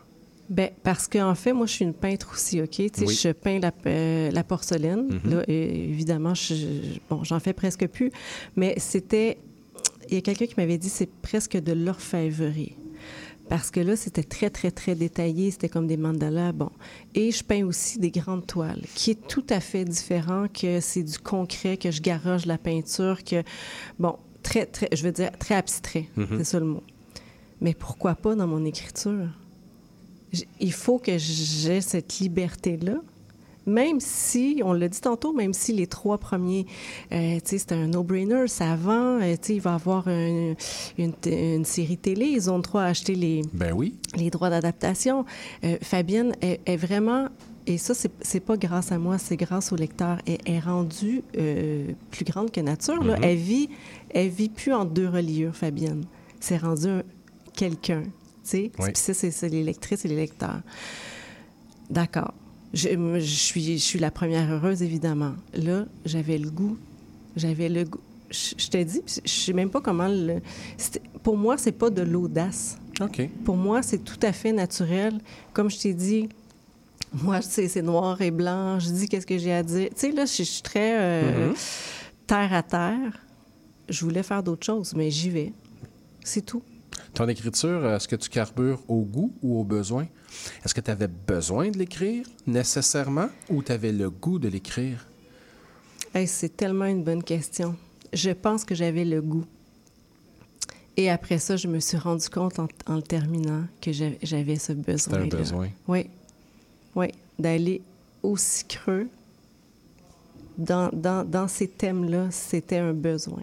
Parce que je pose la question parce que des fois, quand on a un besoin d'écrire, des fois, on peut occulter certaines choses, dont hum, le goût. C'est-à-dire que quand tu as un besoin d'écrire, exemple, une trilogie, Oui. tu as besoin d'écrire un troisième tome. Tu l'écris pas nécessairement à contre-cœur, tu l'écris pas contre ta volonté. Non, mais il y a une pression, Mais il y a, il y a il y une a- forme de pression parce qu'il y en a deux avant, puis Oui. tu as une pression de respecter tes personnages, Oui. de les faire venir. Oui, oui, oui. C'est une trilogie, il faut que ça se termine. Oui, puis il faut que ça soit cohérent. Puis toute cette cohérence-là, Oui. puis des fois, ben, le besoin peut un peu tasser le goût. Oui. Là, c'est pour ça que je pose la question, si tu as le goût, quand tu as le goût, tu l'écris, à la toute fin, tu sens que il y a peut-être un aspect libérateur, tout ça, tu dis, ah, finalement, oui, j'avais besoin de l'écrire, mais tu avais surtout le goût Ah, d'écrire ah, oui, oui, oui. autre chose, de le partir différemment avec ton non-plan, parce que, mais tu avais ton titre, J'avais mon titre, mais il n'y avait pas de plan. mais il n'y avait pas de plan. Non. Est-ce que tu as l'impression, avec euh, ce livre-là, comparativement à la trilogie, que tu vas aller chercher un lectorat différent? C'est- Assurément. Assurément. Est-ce Oui. qu'en l'écrivant, tu le sentais? Est-ce que dans l'écriture avec le goût, tu le sentais ou c'est à la toute fin, en reconnaissant et en retrouvant, en, en- en- en reconnaissant le besoin, tu t'es dit, ouais, je pense que là, je vais toucher un autre public. Ah non, ouais, première phrase. Ah oui? Oui. Je suis un enfant du viol. Écoute, tu. tu- c'est- une première phrase frappante. Oui. Oui. Je savais tout de suite que, oh boy, OK, euh, oui, j'allais. Mais tu sais quoi, moi, j'avais surtout en tête ceux que j'allais perdre, les lecteurs que j'allais perdre. T'as pensé à eux, elles? Oui. Plus? Oui? T'avais peur? Je pense pas que c'est une peur, mais j'avais peur qu'ils. euh, j'avais peur, en fait, qu'ils trouvent que c'était un non-respect pour eux. Ah oui? C'est fort, hein? OK. Mais ça se peut, oui. OK, tu avais vraiment l'impression qu'ils le prennent mal. Oui. Que les lectrices, Oui. on reviendra sur le fait aussi de lectrice-lecteur, là, Oui. je vais en reparler de ça après, que ton lectorat, Oui. bon, allons-y comme ça, soit choqué. Oui. Genre, elle nous a pas respecté, est allée complètement ailleurs. Elle n'a pas le droit de nous faire ça parce que Mélissa Perron, c'est comme ça, elle Oui. écrit comme ça, puis elle n'a pas le droit. Au gré des Perséides, c'est comme ça, puis tu peux pas aller, puis... Exactement. Ah oui? Là, ça a l'air gros, hein? Non, non, ça n'a pas l'air gros parce Mais que je suis sûr que beaucoup d'auteurs ont eu cette crainte-là. Puis peut-être qu'ils n'ont pas été. Où est-ce qu'ils Ben, voulaient aller, justement? Peut-être pour ça, Balzac a toujours écrit la même affaire parce qu'il avait peur, justement, que les gens réagissent. On sait pas. Mais oui, j'ai eu cette crainte-là. Oui, il y a peut-être des auteurs grands ou, bon, peu importe, des, des autrices qui ont toujours écrit un peu de la même façon parce que, re- redoutant la Oui. réaction des lecteurs, des lectrices qui décident d'abandonner, de déserter en disant Oh non, ben là, là. Oui. Tu sais, Misery, là. Et- Ah, t'avais peur de ça. Cathy Bates qui casse une jambe. Mais oui, ça m'a, ça m'a hanté quelques, ah, quelques semaines, je dirais. Puis après ça, j'ai trouvé ça, eh, tu vois, ça a tourné, j'ai trouvé ça super excitant.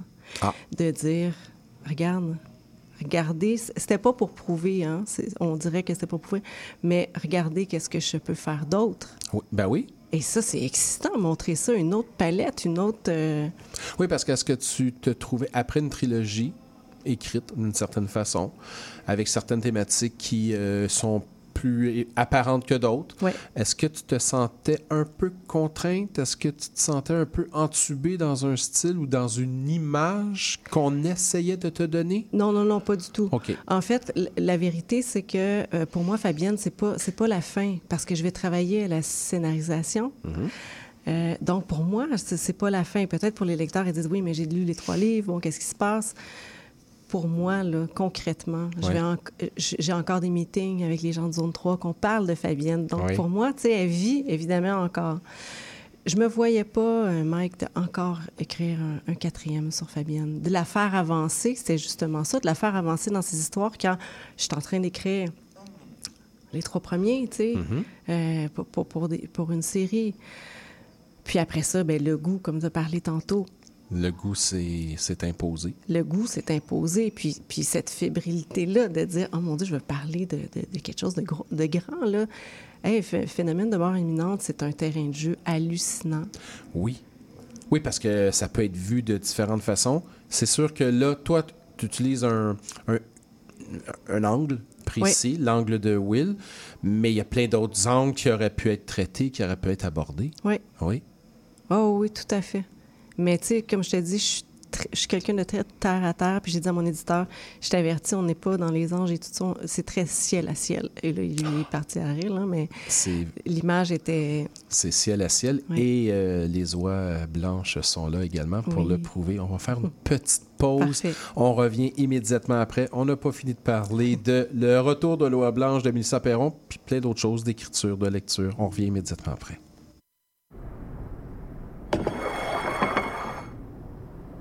Qu'est-ce qu'on mange ce soir?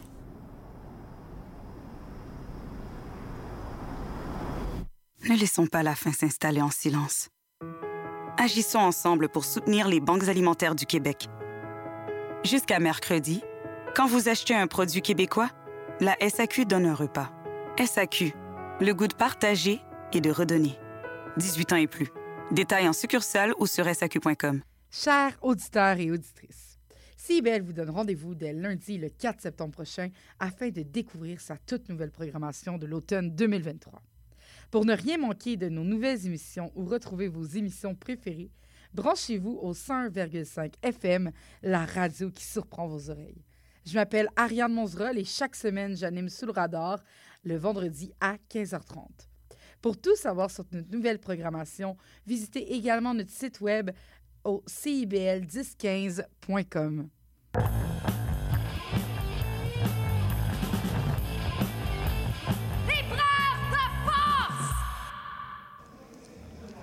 De retour à Libraire de Force sur Montréal, euh, émission euh, 246 avec Mélissa Perron. Euh, on parlait euh, de cette trilogie-là, on parlait de cette, euh, on va Oh. dire, peut-être cette, euh, cette, cette réflexion d'aller chercher un nouveau lectorat, tout ça. Moi, j'ai comme l'impression que il va y avoir un lectorat masculin qui va peut-être se plonger un peu plus dans la littérature de Mélissa Perron. Pas qu'il n'y a pas personne qui. pas de gars qui ont lu les autres, la trilogie avant, mais le sujet, Will, euh, la façon dont c'est traité, tout ça, j'ai l'impression qu'il a un peu plus de lectorat masculin. Est-ce que tu le pressens? Et j'ai pas pensé à ça du tout. Non? Et là, tu me dis ça, puis je me dis, tu as tellement raison, je pense. Oui, Hmm? c'est un univers, euh, ben, il faut le dire, de gars, tu l'as Oui, dit. oui. C'est- un, c'est un- c'est un homme, euh, euh, il est accompagné aussi hein, le- de l'autre côté avec euh, Claude. Quel Ah, personnage! c'est- il est extraordinaire, Ah, écoute. oui. Puis là, je dis ça dans toute humilité. hein. Je, je le dis, puis c'est comme si c'était pas moi qui l'avais écrit. Là. Mais, mais sincèrement, je le trouve extraordinaire. J'aimerais connaître. On, peut-tu tomber amoureux de ces personnages qu'on écrit? Que je sais pas, mais Claude, là, il- Ah, je- quel personnage, sais. t'as le goût de faire un câlin, Ah, puis tout. je- Est-ce que ça t'arrive des fois de, on s'entend, de tomber en amour, mais dire, de t'amouracher d'un personnage et de te dire, OK, c'est beau, là, mais à un moment donné, il faut que je laisse un peu ce personnage-là, parce que là, j'en ai d'autres, puis il faut que je leur laisse une place, puis OK, c'est beau. Reste tranquille parce que l'autre personnage, euh, il devrait être dominant, mais là, j'ai l'impression que je lui donne un peu trop Ah de mon jus à Dieu, lui. non, ça c'est trop, euh, c'est trop, c'est c'est trop. Ben, j'allais dire cérébral, là, mais je me pose pas autant de Tu questions. pas cette? Non, non, non. Les personnages s'écrivent, s'offrent Oui. à toi? Ah, c'est tellement beau, c'est Oui. c'est ça. Ils s'offrent à toi? Ah, c'est c'est complètement ça. Parce qu'à un moment donné, le personnage. Allô? Personnage qui se définit euh, que, bon, c'est sûr qu'on a, on a dit Will s'est imposé au début. Oui. Mais après, il y a d'autres personnages qui viennent s'agreffer. Oui. Claude, d'autres personnages autour de Mais tout ça. c'est c'est comme ça, moi, que ça m'arrive. Puis ils arrivent dans l'écriture. Oui. Puis je les aime. Puis tu sais, tu dis, est-ce qu'on peut s'amouracher? Oui, mais pas de façon de dire, ah, mais toi, t'es plus présent, il faut que, bon, je te donne une pause. Mais, mais moi, ils, ils vivent vraiment, là. Tu sais, Will, j'ai une, j'ai, j'ai une grande affection pour ce garçon-là. Ah oui, vraiment. C'est un, oui. C'est un personnage attachant parce que très près de nous, à quelque part. Tu sais, c'est un, c'est un pocky, à quelque C'est un part. pocky, oui. Certaines personnes qui n'oseraient pas que oui, il a vécu quelque chose de dit, Oui. puis ça, il y a de la misère avec ça, puis c'est, difficile pour lui, puis il se passe plein de situations jusqu'à temps qu'on arrive à la mort imminente. Il y a des gens qui vont se retrouver dans ça, mais il y a plein de degrés. C'est pas tout le monde qui a vécu cette chose-là, Mhm. mais il y a plein d'autres choses que lui vit. Oui. Des petites trahisons de jeunes, d'enfants, des déceptions, certaines petites victoires que tous euh, on a vécu, tous et toutes, on a vécu. Puis il y a tout le temps quelque chose dans Will qui nous ramène à ce que l'on est ou ce qu'on n'a pas pu être. Mhm. Il y a ça Ah, aussi. c'est beau, Il y a c'est ça vrai. aussi avec lui. Oui. C'est un personnage extrêmement riche à travailler. Ah, je sais, j'ai- vraiment beaucoup aimé ça. Euh, j'ai aimé ça le faire euh, des fois pas fin, j'ai aimé ça le faire hyper résilient. Oui. Euh, oui. Puis, tu sais, il y a quelqu'un qui m'a dit Ah, tu sais, t'as pas peur, justement, que, que, que- qu'il soit pas autant attachant que Fabienne. Tu vois, hein, ça, on- fait- La comparaison. la comparaison est très difficile. Oui, en fait, c'est peut-être ça le, la fameuse fébrilité dont on parlait au début. Puis est-ce que ça va? Ben là, ils viennent de sortir, je suis pas sûr que ça va. Est-ce que c'est cette comparaison-là? En fait, l'idée, est-ce que c'est le retour de l'eau blanche, le- de l'oie blanche qui sort, le quatrième livre, qui te rend nerveuse, fébrile, ou c'est la comparaison avec les autres, ce qui vient avant, puis que les gens disent c'est autre chose. Puis j'ai comme l'impression que c'est pas une question de. Oh, c'est Ah, pas non, ça. non, c'est pas du tout. Il est pas pareil. Non, mais moi, je te, je te dirais, ça va au-delà de, de ça, c'est de dire Mélissa Perron, je pensais qu'elle était d'une telle manière, et finalement, elle est capable d'écrire ces mots-là. Il y a ça, là. Oui. Parce que j'ai été reçue en entrevue, puis la première question, qui, ben, en fait, le, le premier commentaire qu'elle m'a dit, elle dit Mélissa, elle dit On te regarde, tu as de l'air tellement sweet, tu as, de l'air tellement. Et tu es capable d'écrire des mots comme ça. Oui. Elle dit on- Bon, elle dit C'est très surprenant. Et moi, euh, ça, j'ai trouvé ça un grand compliment. Parce que Ah oui? je me sens très underdog. Moi, je- toute ma vie, parce que j'ai eu mon diagnostic à 38 ans d'autisme. Oui. Donc là, c'est de dire, écoutez, là, OK, j'ai tout vécu ça. J'ai ramé comme un chien. Bon, euh, on pensait surtout pas que j'allais faire quelque chose dans la vie. On m'a répété ça souvent. OK. Dépression, écoute, toute, toute la patente, euh, aide sociale. Et là, de dire, à 38 ans, en fait 39 ans, il y a une maison d'édition qui m'a dit oui. Euh, un livre, deux livres, trois livres, quatre livres. Et là, c'est ça, je te disais tantôt, la confiance. Et je veux jamais tomber hein, dans, dans la grosse tête. Ça, ça- non, c'est- pas une affaire d'ego, c'est une affaire de fierté. Ben, c'est ben, c'est justement. Tu sais, il y a une différence entre la grosse tête puis la fierté et l'affirmer. Parce que tu as le droit d'être fier. Oui. Tu as le droit d'être fier de ce que tu fais et de la progression en tant qu'autrice, de changer ton style. Mais non, tu changes pas ton style. Mhm. Tu le peaufines, tu l'améliores, tu le développes, tu le pousses plus loin. Et voilà, Mettons. oui. Ah, ben, c'est embêtant parce que tu changes pas ton style. Je pense qu'on reconnaît.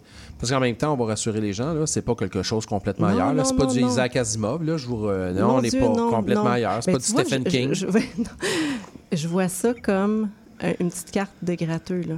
Au début, tu as la petite, euh, hein, la petite pellicule. Là. Ouais. Et là, ben, tu grattes. Puis il y a Mhm. quelque chose d'autre en dessous. Oh oui. Ça peut être extraordinaire. Oui. Des fois, tu gagnes deux piastres. Oui. Des fois, tu gagnes C'est rien. extraordinaire quand même. Oh, c'est le fun. juste, juste gratter, c'est le fun. c'est ça. Mais je te disais que cette crainte-là, c'était surtout ça. Que les gens se disent peut-être Ah mon Dieu, elle nous a montré une facette. Et non, tu sais, c'était pas ça. Et non, tu sais, finalement, Mélissa Perron, bon, elle écrit euh, du rough puis tout ça. Mais, euh, mais non, je pense que ah, je reviens au mot liberté. Quand on Mm. crée, c'est très important. On a le droit ici, là. Hein? Oui. On a le droit ici de d'écrire des choses, euh, d'aller euh, dans plein de directions. Mhm. Puis moi, je dis tout le temps aux gens, je, je, je vous remercierai jamais d'aimer qu'est-ce que j'écris. Parce que c'est comme si je te remercie, hein, euh, merci d'aimer les hamburgers. Ça n'a pas de sens, c'est des, c'est des goûts. Mais je vous remercierai jamais assez d'avoir cette curiosité-là de lire du Mélissa Perron. Mm. Fait que je suis là-dedans, là. Merci, merci, gars, vous êtes curieux. Oui, c'est autre chose. Mais Et, et aussi, et ça c'est le mot, vous êtes curieux et restez-le.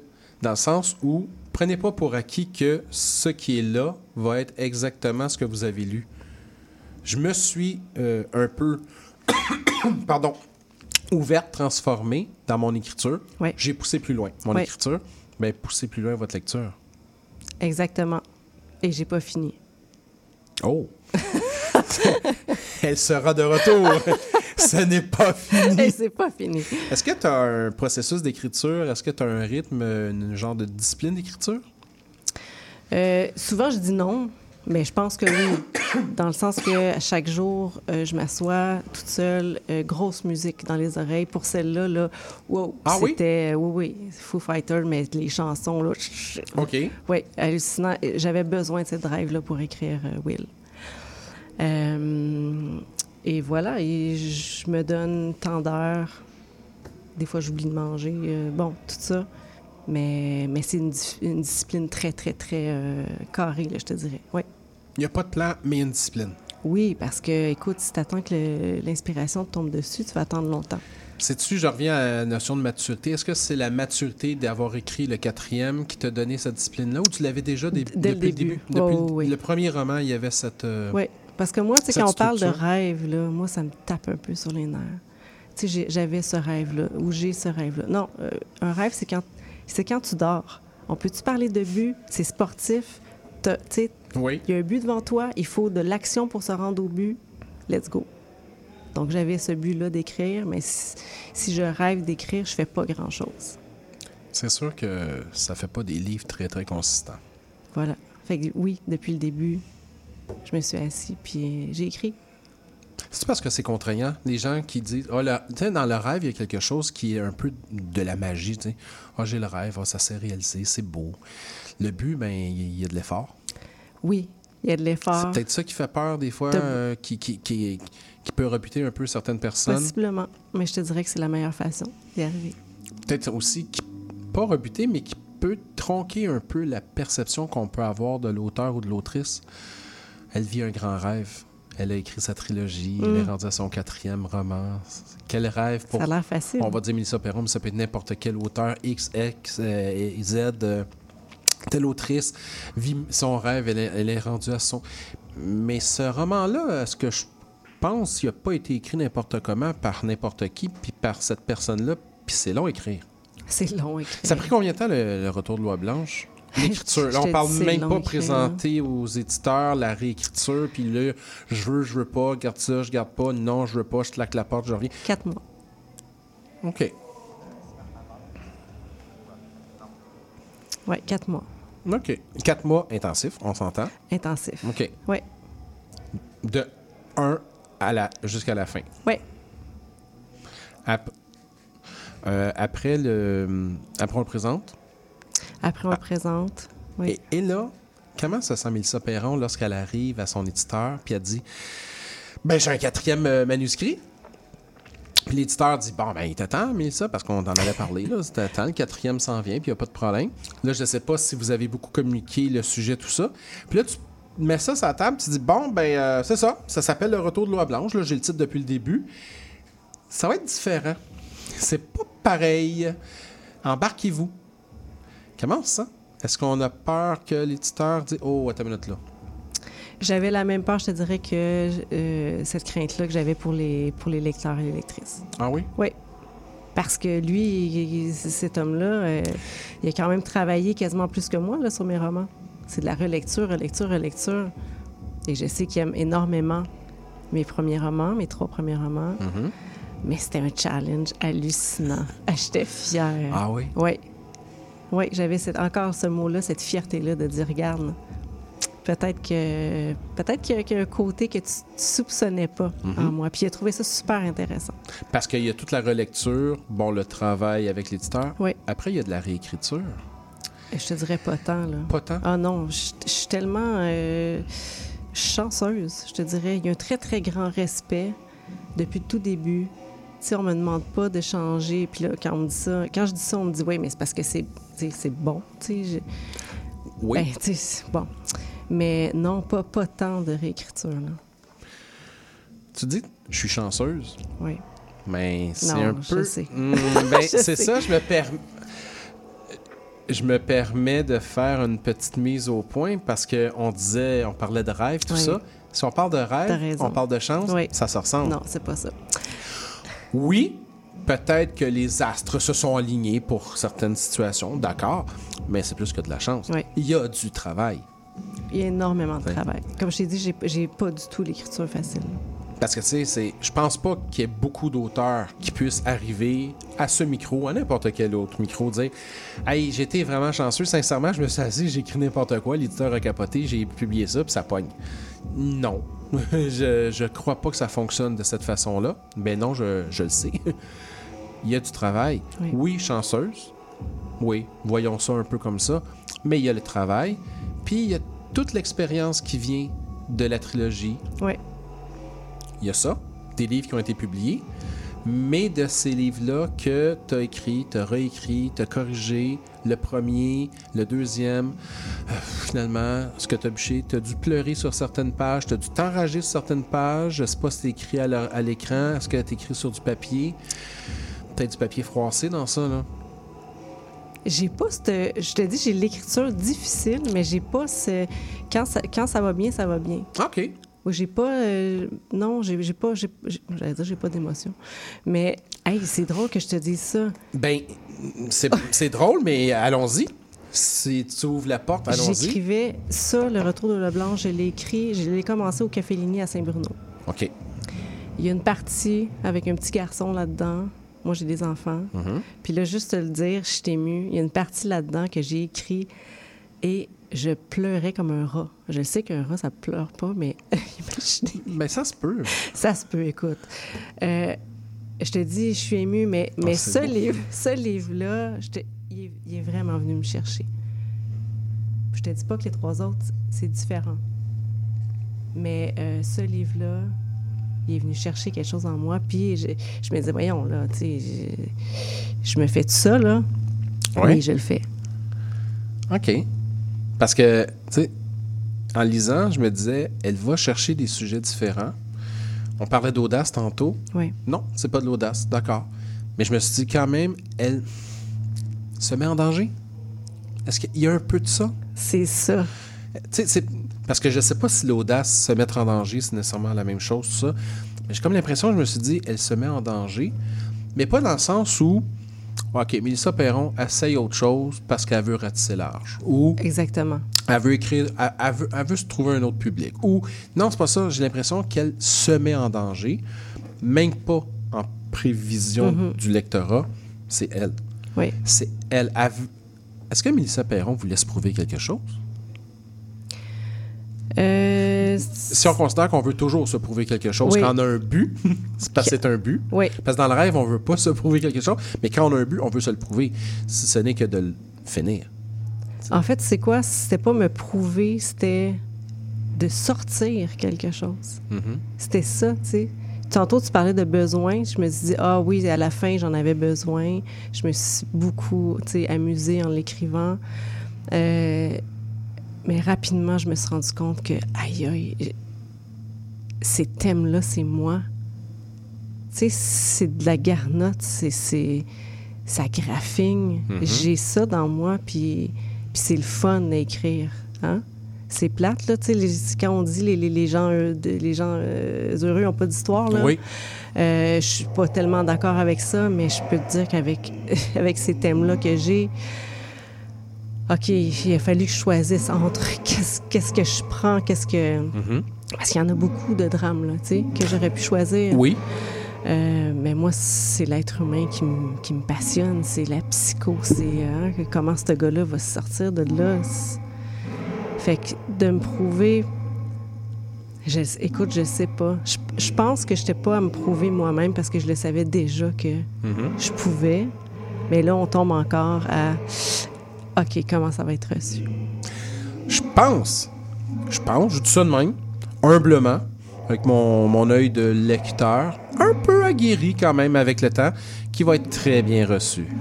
Je pense. Le retour de Loi Blanche, Mélissa Perron, chez Urtubise. Tu restes avec moi pour la fin? Je reste. C'est oui. Ah, bien, bien sûr.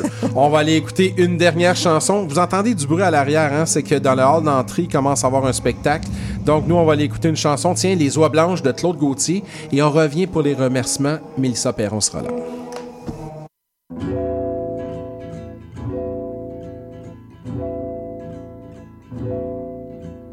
Comme les oies blanches, nous nous aimerons. Rien qu'une saison, rien qu'une chanson, belle comme un dimanche, comme des cordages, nous nous enlaçons. Rien qu'une saison rien qu'une chanson sous les vents du large, rien qu'une saison qui naîtra des autres, des autres saisons, des autres chansons mortes par notre faute.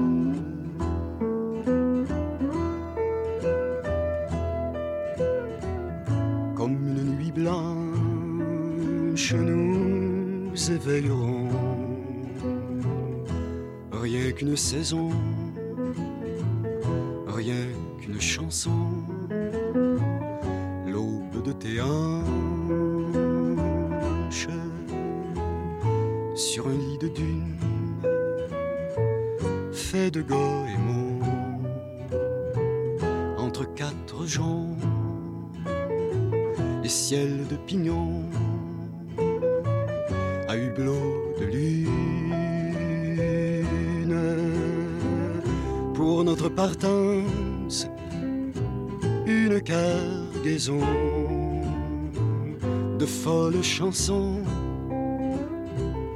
et d'espoir tout blanc comme notre enfance.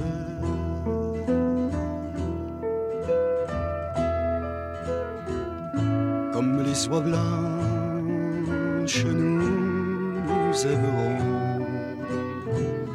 Rien qu'une saison, rien qu'une chanson,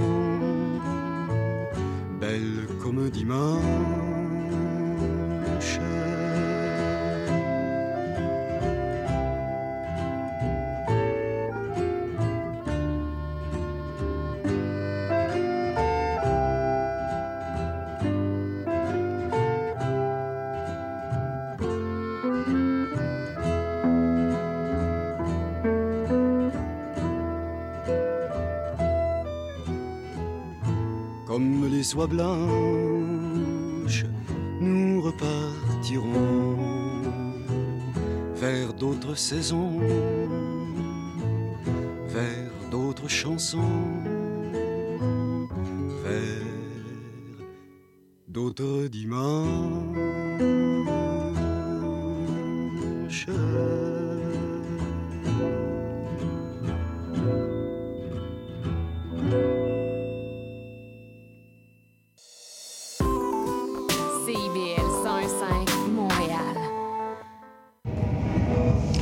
Alors, sur un fond de musique assez prenante, euh, on va faire les remerciements. L'émission tire sa fin.